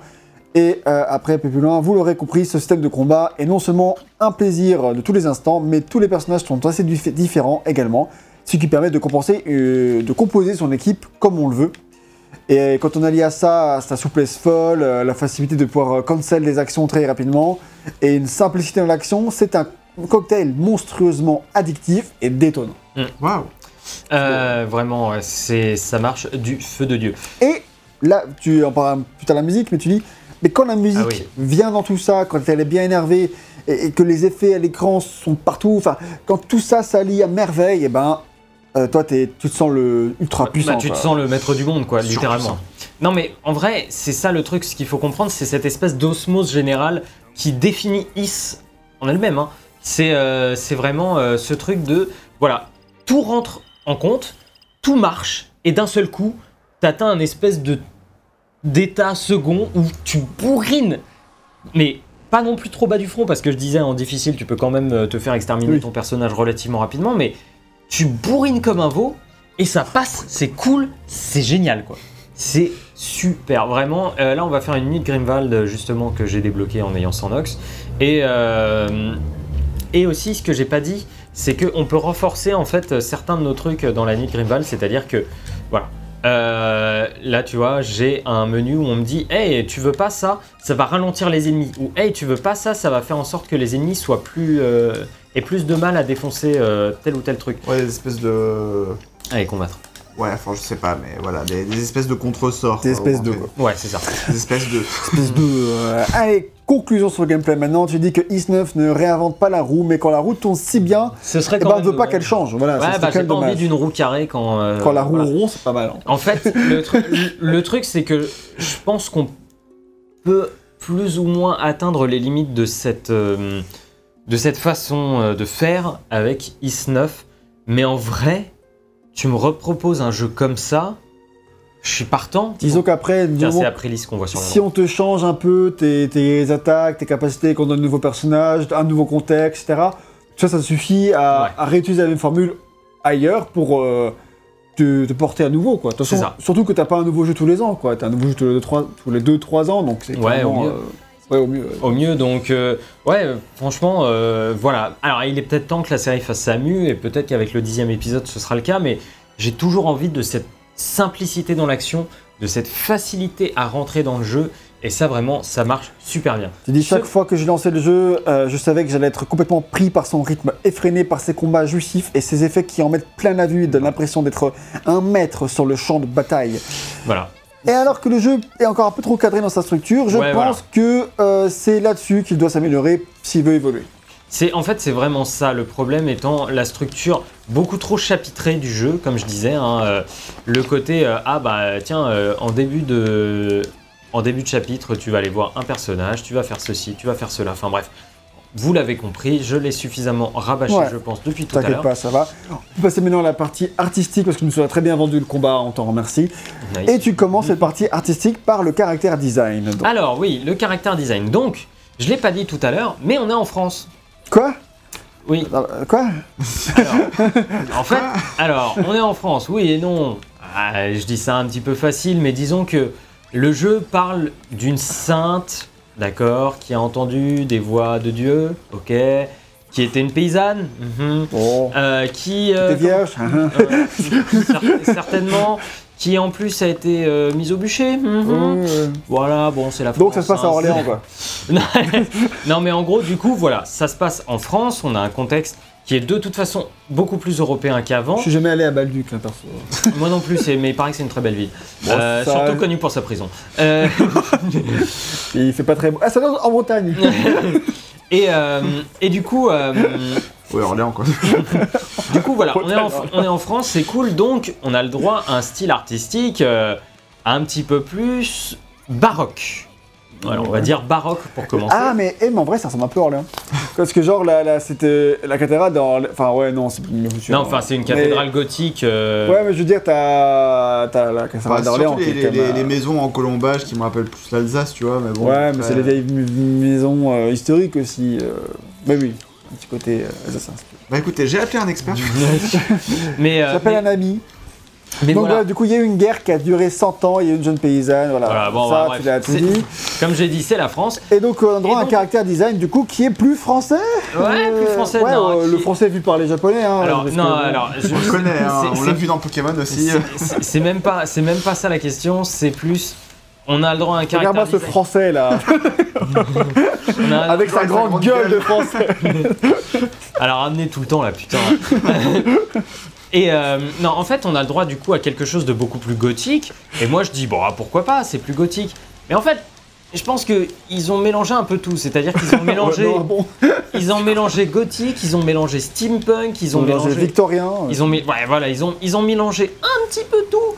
Et le problème de mélanger un petit peu tout comme ça, c'est que ça souvent, rien. ça mène un peu à rien. Voilà, c'est que. Alors, je ne dis pas. Les caractères design des personnages, j'aime beaucoup. J'aime surtout Kilisha parce que je trouve que.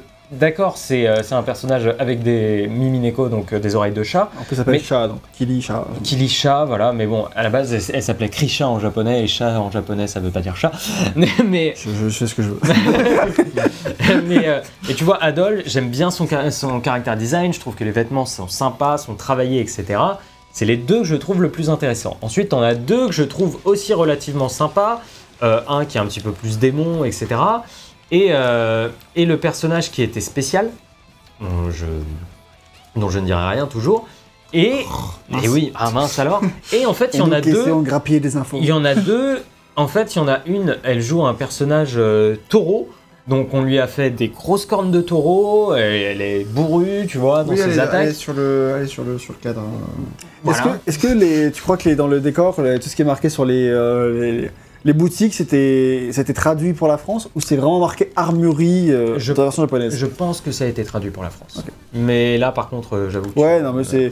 Vu que ça s'est passé en France et que t'as quand même des écrits, des, des devantures de boutiques qui sont Ouais. quand même assez françaises pour le coup. Tout à fait. Mais euh, euh, c'est marqué en français hein, d'autant plus. Du coup, t'as des idées de design. T'as pour des idées de design pour les personnages, mais en fait, le, le vrai problème pour moi, c'est Falco et le personnage un peu taureau, parce que Falco, ah, c'est un oiseau. Donc il a des plumes et euh, son, la capuche, elle est un petit peu en forme de bec. Oui, Assassin's Creed. Ouais, voilà, Assassin's Creed. Ouais, mais Assassin's Creed, encore, je trouvais ça assez, euh, Sobre. assez futé et assez sobre. Alors là, c'est quand même vachement. euh, Des gros sabots, quoi. voilà, c'est quand même vachement plus gros sabot. Et du coup, j'étais en mode bon, euh, voilà. Donc il y a deux designs dans les personnages principaux qui me vont, que j'aime beaucoup, pardon. Deux personnages, deux personnages où c'est ok, et deux personnages où je trouve qu'ils sont tombés dans la facilité. Mais les personnages principaux, c'est pas le problème. Le problème, c'est les personnages NPC. C'est-à-dire que ça ressemble. Alors là, ça va, mais il y en a plein, ça ressemble à rien. Tu vois, genre là, le mec, excuse-moi, il y a du steampunk, il y a du Victor, il y a de tout. ça ressemble à rien. Ça, à la limite, encore ça va, mais il y en a un, je te jure, il a un chapeau haute forme et des lunettes steampunk au-dessus. Et je suis, mais quoi? Attends, ça va pas, les gars. hein, De façon, euh, c'est la France dans un univers parallèle, c'est bon. Enfin, mais Voilà, non mais, ok, non mais à- la limite, quelques facéties design, ça me dérange pas. Mais euh, il y, a, il y a des limites quand même. Il y a Je des trouve trucs- que ça manque de cohérence, à la fois, tu as dit, enfin, pour les caractères design, mais aussi pour la ville, tout ça. Enfin, il y a Bah, il y a un manque de cohérence globale dans la direction artistique. ça. Voilà, et puis surtout, euh, bah, si on commence à aller vers la direction artistique, je Mais c'est quoi ce truc? J'avoue, là, le viking euh, avec Non, mais là, un il y a espèce tout. de, de truc de templier. non mais Mais surtout, il est français. Et les français, ouais. il y a- il y, a tout, mais il y a rien qui va. Tu vois, c'est, c'est Non, un- ça, c'est surtout ça, ouais. voilà, c'est, c'est- Oui, effectivement, ouais. c'est ces erreurs de design là en fait, moi qui me, qui me choquent un petit peu plus. euh, Et tu vois, pourtant les personnages principaux, euh, ça va, ils sont relativement classiques. Euh, Mais donc, bon, voilà. En- Je pense que j'ai dit un petit peu tout ce que je voulais sur le caractère design et notamment voilà sur ce Oui, qui je pour crois moi que ne t'as fait- marche Je pas. crois que t'as fait le tour. hein. Ouais, et enfin on a. Le graphisme et la technique. Ok, même. alors bon, ça, ça, je me. Alors attends, on, on recontextualise. C'est oui. un jeu sorti en non, 2005. Voilà, non, non, c'est pas ça. C'est que C'est un remake, c'est un c'est- remaster. non, c'est c'est bien que tu, c'est c'est bien de, de dire qu'il faut recontextualiser parce que Isuit était sorti d'abord sur PS Vita et c'était un jeu qui mettait la PS Vita à genoux. C'était un jeu qui était très beau, qui avait plein d'effets. Pourquoi il était à jouer à PS Vita C'est que enfin un jeu qui sort chez moi, merci. Euh, mais vraiment, elle tirait vraiment énormément parti de la PS Vita. Ensuite, il est sorti sur PS4, donc à la limite, ils ont. Tu dis bon, un portage PS Vita sur PS4, Voilà. c'est normal que ce soit pas très beau. Ils ont un peu retouché, mais bon, c'est pas, c'est pas très grave à la limite. Et pour celui-ci, ben, c'est un peu pareil, c'est-à-dire que le jeu est sorti en 2019. Et du coup, bah là, il, il sort en 2021. Bah non, mais bon, ce que je veux dire, c'est il que je pense qu'on ne se souvient pas tous, mais beaucoup de jeux en 2019 ressemblaient à ça. Ouais, je crois aussi. euh, Franchement, à septembre 2019, ouais, c'est plus ou moins vers là qu'est sorti Death Stranding, enfin quasiment pareil. Voilà. Donc, on, on À peu de reste- choses près, quoi. voilà, à un moment, faut savoir replacer les choses dans, dans leur contexte. Et moi, je trouve que pour son époque, non, je. Ouais. vous l'avez compris, c'est dégueulasse. Enfin, euh, c'est. euh, Ah, ça va, ça. Non, non, non, c'est moche. Mais- C'est extrêmement moche. En fait, c'est. Je dirais pas que c'est moche parce que, Moi, je suis heureusement, habitué maintenant. vu que c'est hyper lisse, c'est. Euh... Enfin, c'est pas cradin, tu vois. Alors, tu vois, non, je par sais, ça Nier bave, Automata- ça bave pas, quoi. Nier Nier Automata, il est qui- crade. qui parfois pouvait vraiment être crade, alors qu'il avait une direction artistique et tout. Là, en fait, il cherche pas à te faire des trucs de ouf. Non, et t'as pas de direction artistique non plus. Non, non, voilà. Donc en fait, c'est ultra lisse et en fait, c'est oubliable, mais c'est. En fait, non. En fait, c'est très. Pour- moi, lisse, ça, ça résume bien parce que du coup, c'est pas dégueu, quoi. En fait, pour moi, le problème, c'est que t'as pas mal de textures, et je te laisse euh, la parole juste après, Ariel. Ouais, ouais. c'est que t'as pas mal de textures, tu vois, comme cette rampe d'escalier qui sont étirées et qui l'ont- là font sale. Tu vois, des trucs comme ça qui font sale par rapport à un mur comme ça où tu passes devant et ça va, en fait, hein, c'est bon, c'est pas ouf, mais c'est correct. Mais le problème vient surtout de cette direction artistique grise, marron, de laquelle Je peux comprendre pourquoi t'en as marre au bout de 30 heures. Non, ça, mais de laquelle tu ne sortiras jamais de tout le jeu. C'est-à-dire que Jamais. même quand tu vas sortir de la changera de jeu, ça continue. Ouais. Toujours relié, c'est marrant. Et quand tu, quand tu vas sortir de la ville, parce qu'à certains moments tu vas pouvoir aller à l'extérieur, tu vas voir du vert, mais du vert gris quoi.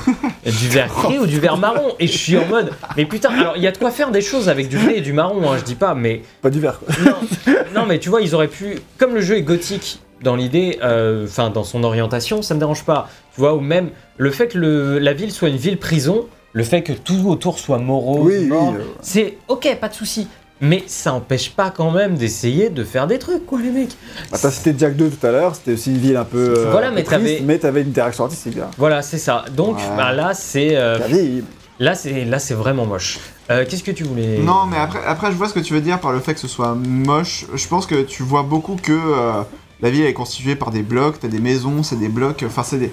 C'est comme si, à la base, quand le jeu il a été conçu, bah, comme tous les jeux d'ailleurs, euh, ils, les, ils les conçoivent, ils mettent des gros blocs et après ils les remplacent avec des textures, avec des trucs comme ça, etc. Euh, là, euh, là, tu sens que bah, y a pas. Y a, y a, y a pas des petits trucs qui font que c'est un peu plus organique, tu vois. Enfin. Non.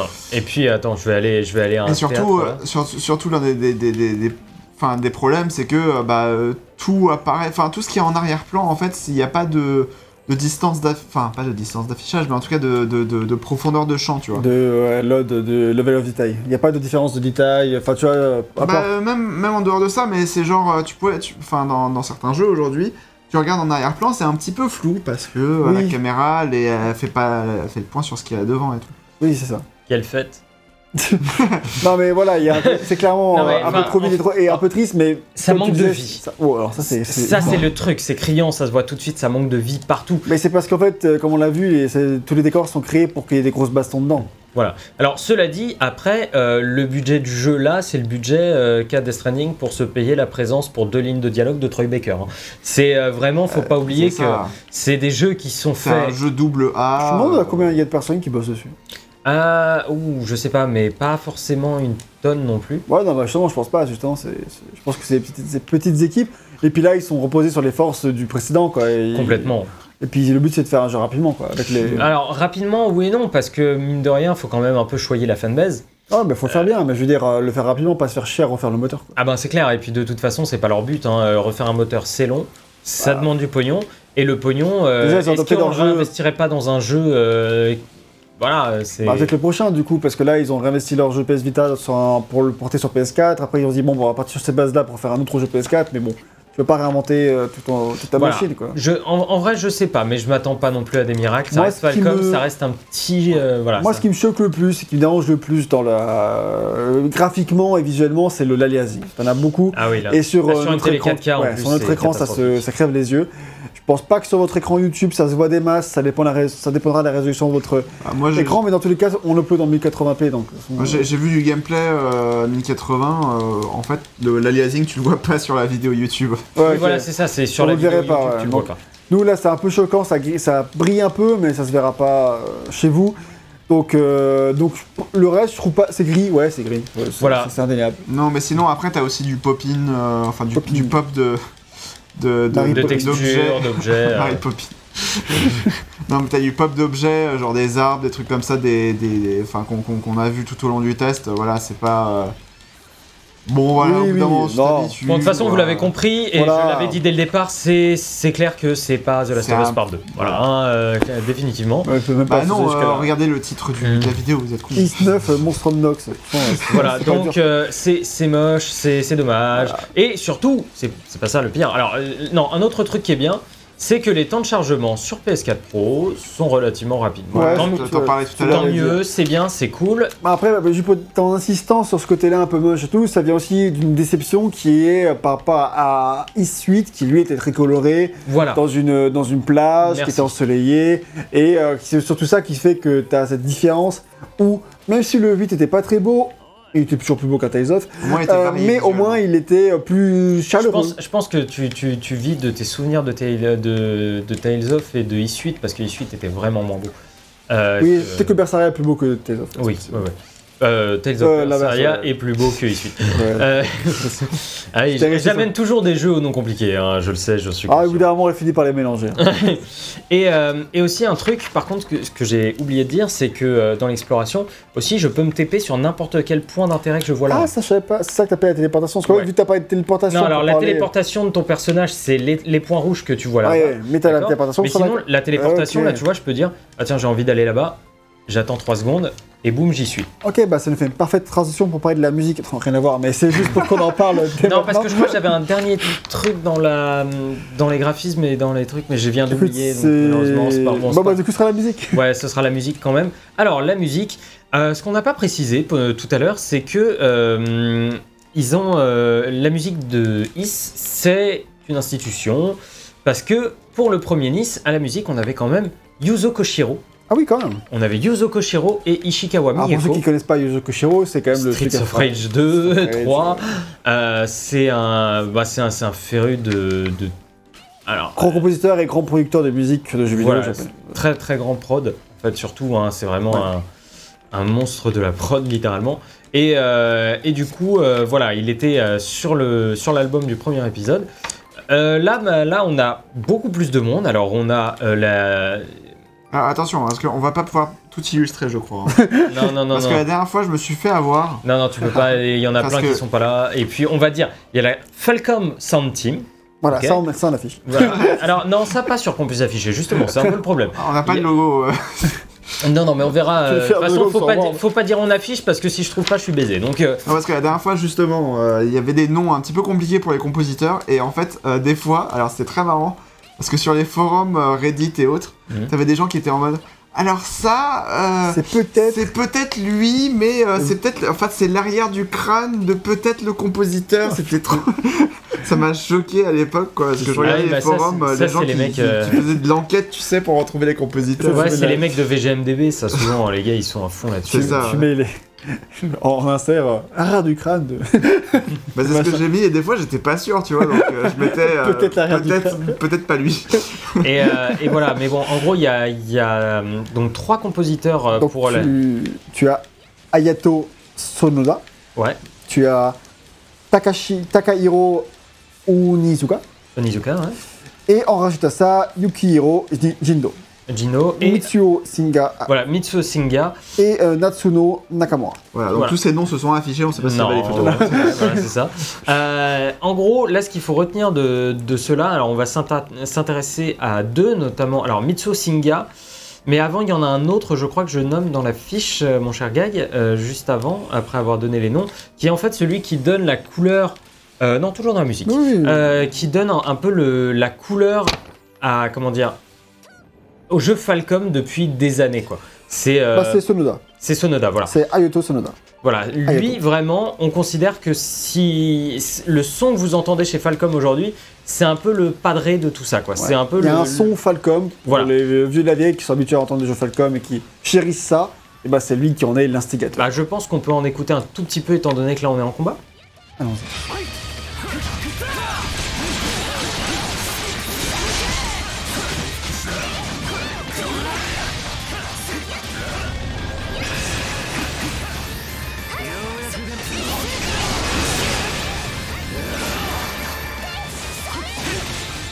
Donc là, en fait, ce que, ce que je voulais vous montrer, surtout avant la musique, c'est l'ambiance qui se dégage de ces combats, quoi. C'est euh, voilà le côté quand il y a tout qui rentre en, en cohérence. La musique, vous entendiez la guitare électrique dans le fond. T'avais euh, les personnages qui étaient en train de gueuler leurs attaques, etc. devant. T'avais les effets, euh, les effets de partout. Et les, les effets de, Voilà. de, de combat et tout quoi. Donc en fait, voilà, le but c'est que tout ça euh, rentre en cohérence, en, en cohésion, pardon, et, euh, et ce soit super agréable à l'écoute. Et donc, euh, bah voilà, moi c'est un petit peu euh, au niveau de la musique. Le son Falcom, c'est Sonoda, donc c'est lui qu'il faut remercier. Mais celui qui est détesté par les fans depuis Ah oui. quelques temps, c'est Mitsuo Mitsuo Sing- Singa. Singa. Alors pourquoi? Parce que lui, euh, il est arrivé, je crois, en 2013 ou en 2012 chez Falcom. Alors il ne fait que du Falcom, mais il fait pas partie de la Sound Team euh, sur place. Parce qu'ils veulent pas de lui. hein. non, non, non, bah non, parce qu'il était déjà là sur le 8. Euh, alors, Singa, le truc, c'est que c'est très particulier, puisqu'en fait, ses compositions, pour moi, c'est un peu tout et n'importe quoi. Tu dis que c'est très désorganisé et que c'est un joyeux bordel sans queue ni tête. Voilà, alors très désorganisé dans le sens où vraiment les, les guitares vont aller dans tous les sens, la musique va partir en couille. Enfin, vraiment, tu vas avoir des parties jazzy euh, au milieu d'un truc euh, rock, etc. Sans forcément que ça ait de sens. Et Singa, là-dessus, il, est, euh, il adore. Le problème, c'est que forcément, la cohérence, arti- la cohérence musicale derrière fout un peu le camp. Alors, ça peut poser problème oui et non. Ça peut poser problème dans le sens où parfois quand tu es dans un combat et que tu entends un solo de guitare suivi par un truc un peu plus jazzy, c'est pas très grave. Parce que tu es focalisé avant tout sur le combat et ce que tu attends de la musique, c'est qu'elle te soutienne dans ce combat. Et ça le fait, ça marche plutôt bien. Le problème, c'est euh, quand tu commences à t'y intéresser un petit peu en dehors de ça, ça rend beaucoup de ces musiques euh, pas très agréables à l'oreille Pas très digeste. pas très digeste et surtout avec un mix horrible. Euh, genre, en gros, ses percus sont toujours mises dans le fond, sa guitare électrique, tu sais pas pourquoi, pareil, elle a toujours un petit peu de mal à s'exprimer. Euh, c'est hyper bordélique si tu veux, tu sens qu'il veut pas mettre trop d'instruments au premier plan. Et pourtant, bah, moi j'aimerais bien qu'il mette un instrument au premier plan en fait. J'aimerais bien qu'il y ait un instrument euh, qu'on entende un petit peu plus que les autres, etc. Et c'est pas grave, tous les instruments euh, ne coexistent pas euh, au même niveau dans une musique, ça a toujours été comme Oui. ça. Et pourtant, lui, voilà, quand t'arrives et que t'entends ses basses, ben ses basses sont hyper molles quoi. D'accord. Et c'est dommage. Cela dit, Ce n'est qu'une parenthèse, puisque c'est un seul des cinq compositeurs du jeu. Voilà, c'est un seul des cinq compositeurs du jeu et au-delà de ça, ben, la musique, moi, elle remplit, elle remplit totalement son office dans le sens où elle défonce. Dès que je suis en combat, je suis à fond dedans. Dès que je suis en train de faire de l'exploration, alors en ville, t'as, euh, on l'a entendu tout à l'heure, t'as un truc un petit peu valse, tu vois, euh, qui est, Ouais. qu'on entendait dans le centre de la ville. Je disais des choses plus sympa, jazzy. ouais. Dans l'exploration à l'extérieur de la ville, t'as du moment où les mecs sont quasiment à faire du, tapping avec la guitare électrique, tellement ils sont en solo euh, de fou. Euh, et le tout se marie étrangement bien, parce qu'en fait, comme le jeu sent bon aussi le, le passé, euh, je dis pas le passé genre ça sent bon le vieux, tu vois, mais euh, ça sent bon euh, les, Bon les vieux années, les années 80 et les trucs comme ça, quoi. C'est On peut un, encore dire des choses. Hmm Non, c'est c'est un jeu qui du coup se laisse complètement emporter par sa musique et qui dit au diable la, la cohérence musicale. Ce qu'on veut, c'est que C'est l'euphorie. Voilà, c'est l'euphorie. Et pour le coup, l'euphorie, elle est là, elle fonctionne hyper bien. Euh, Ok. Je sais pas si j'ai d'autres Bah, choses. tu dis ouais, euh, non, je crois que t'as tout dit. Il va aussi parfois avoir des moments où il fait ce qu'il veut. T'as de l'accordéon car on est à Paris, visiblement. Ah oui, Il y a une musique plus électro dans l'idée qui part euh, avec quelque chose de plus jazzy au milieu. Enfin, des choses que t'as à peu près déjà dit, toi. Mais genre, voilà, il fait un peu ce qu'il veut. Il y a un, c'est un peu fourre-tout. Mais euh, globalement, tout est qualité et euh, ça te porte. Ça, Voilà. fait, ça, son, ça fait son taf. Quoi. voilà. Et puis euh, moi, tout ce que je demande, encore une fois, c'est que ce soit punchy et ça l'est. Donc Mais ça veut dire que ça. Tu préfères l'OST du Je 8 préfère l'OST du 8 qui est plus cohérente, euh, plus cohérente et euh, plus ensoleillée aussi, puisque le 8, Ah ouais. encore une fois, je rappelle, ben, le côté euh, île déserte, euh, tout ça. euh, donc euh, forcément, bah, il y avait du soleil, il y avait, euh, tu te baladais sur la plage, tu vois, c'était très enjoué, alors que là, ça va être plus sérieux, ça va être... euh, Ça voilà. rappelle l'amorosité de la vie. Ouais. Je- oui. Donc, sur ce, la conclusion ce Ah, test. attends, attends, est- moi j'avais Ah, pardon, une dernière question. question. euh, Vas-y, mon cher. Parce que t'as parlé de la direction artistique tout à l'heure, t'as parlé de la musique. Est-ce que le mélange des deux se fait bien ou est-ce que, euh, est-ce que ça marche pas? Euh, ça marche D'accord. Parce qu'en fait, t'as le côté Voilà, un peu va vieux jeu de la musique. non, non, mais je- je- pour aller un petit peu plus loin, t'as le côté un peu vieux jeu de la musique avec ses synthés, etc., qui se marie relativement bien à non seulement ces graphismes-là, mais aussi cette simplicité de prise en main dont je parlais euh, depuis tout à l'heure. Oui, oui. Donc en fait, tout, sans dire que ça sent, ça sent bon les années 80, c'est, ça rentre totalement en cohérence parce que, euh, ouais, il y a une symbiose. Il y a une Non, symbiose qui parce que- s'effectue là-dedans. Oui, oui, c'est ça, ouais, mais parce que tout à l'heure tu disais que euh, bah, euh, la direction artistique apparaît un petit peu dans tous les sens euh, au niveau du cara design, de- des bâtiments, des trucs comme ça, etc. Oui. Et que la musique aussi, dans certains moments, part un petit peu dans tous les sens. Je me demandais Alors, si ça partait dans tous les sens, mais dans le même sens.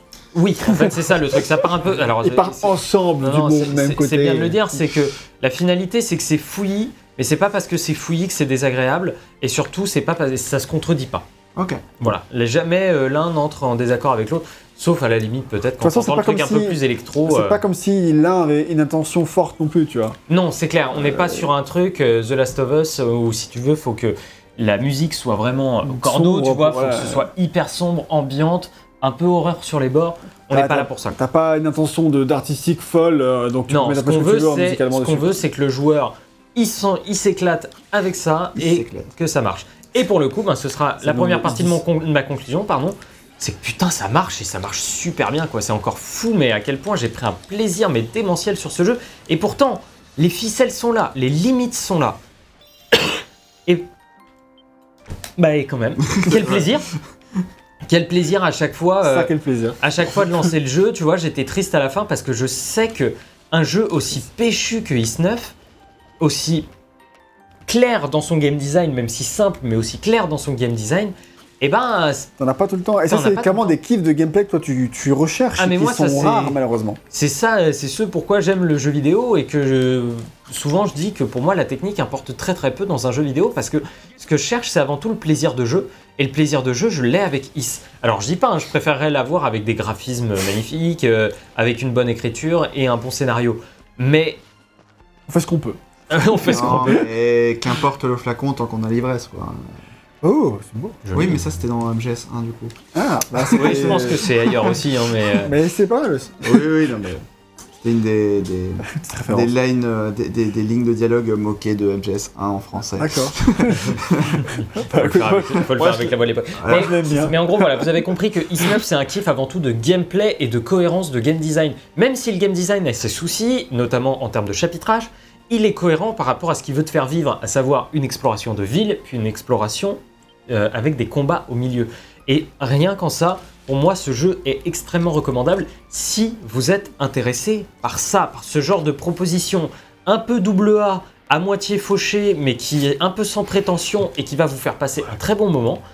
Eh ben, Is, c'est peut-être le jeu dont vous avez besoin. D'autant plus que voilà, 30 heures, vous verrez pas les 30 heures passer. Je vous l'assure que manette en main, ça va super vite. Non, non, mais tu vois, 30 c'est- heures, c'est c'est quoi C'est un tiers de Assassin's Creed Valhalla, ça, ça va quoi. Non, mais voilà, justement, j'allais dire, tu vois, Assassin's Creed Valhalla, en 40 heures, j'avais fait le tour du jeu et je commençais Mec, un peu à t'as fait, fait le tour de jeu en, en une heure. Non mais, non, non, mais je veux dire, en termes de gameplay, etc., j'avais essayé de varier oui, les non, armes et tout. Tu vois, j'avais fait un petit peu le tour du jeu et je commençais à m'ennuyer. Et le truc, c'est que parce que je trouve qu'Assassin's Creed Valhalla met pas assez l'emphase sur ses combats en disant écoute, mec, go on s'en branle, go Tu vois, bon, c'est pas, c'est pas l'ambiance, hein, c'est pas le truc machin, Oui, mais oui. je compare avec ce que j'ai fait euh, relativement récemment.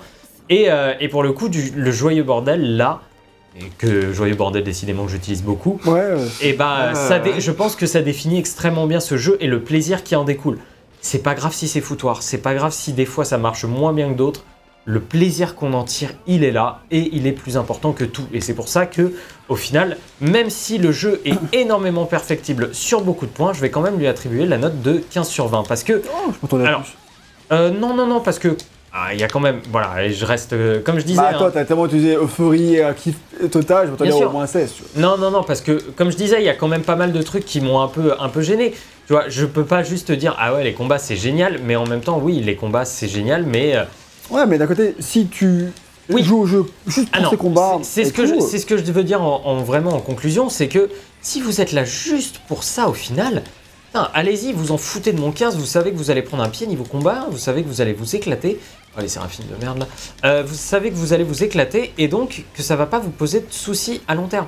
Donc, allez-y, allez-y, c'est pas grave. Peu importe mon 15, peu importe les griefs que je lui trouve en termes de narration, tout ça, vous allez vous amuser. Et c'est peut-être le truc principal.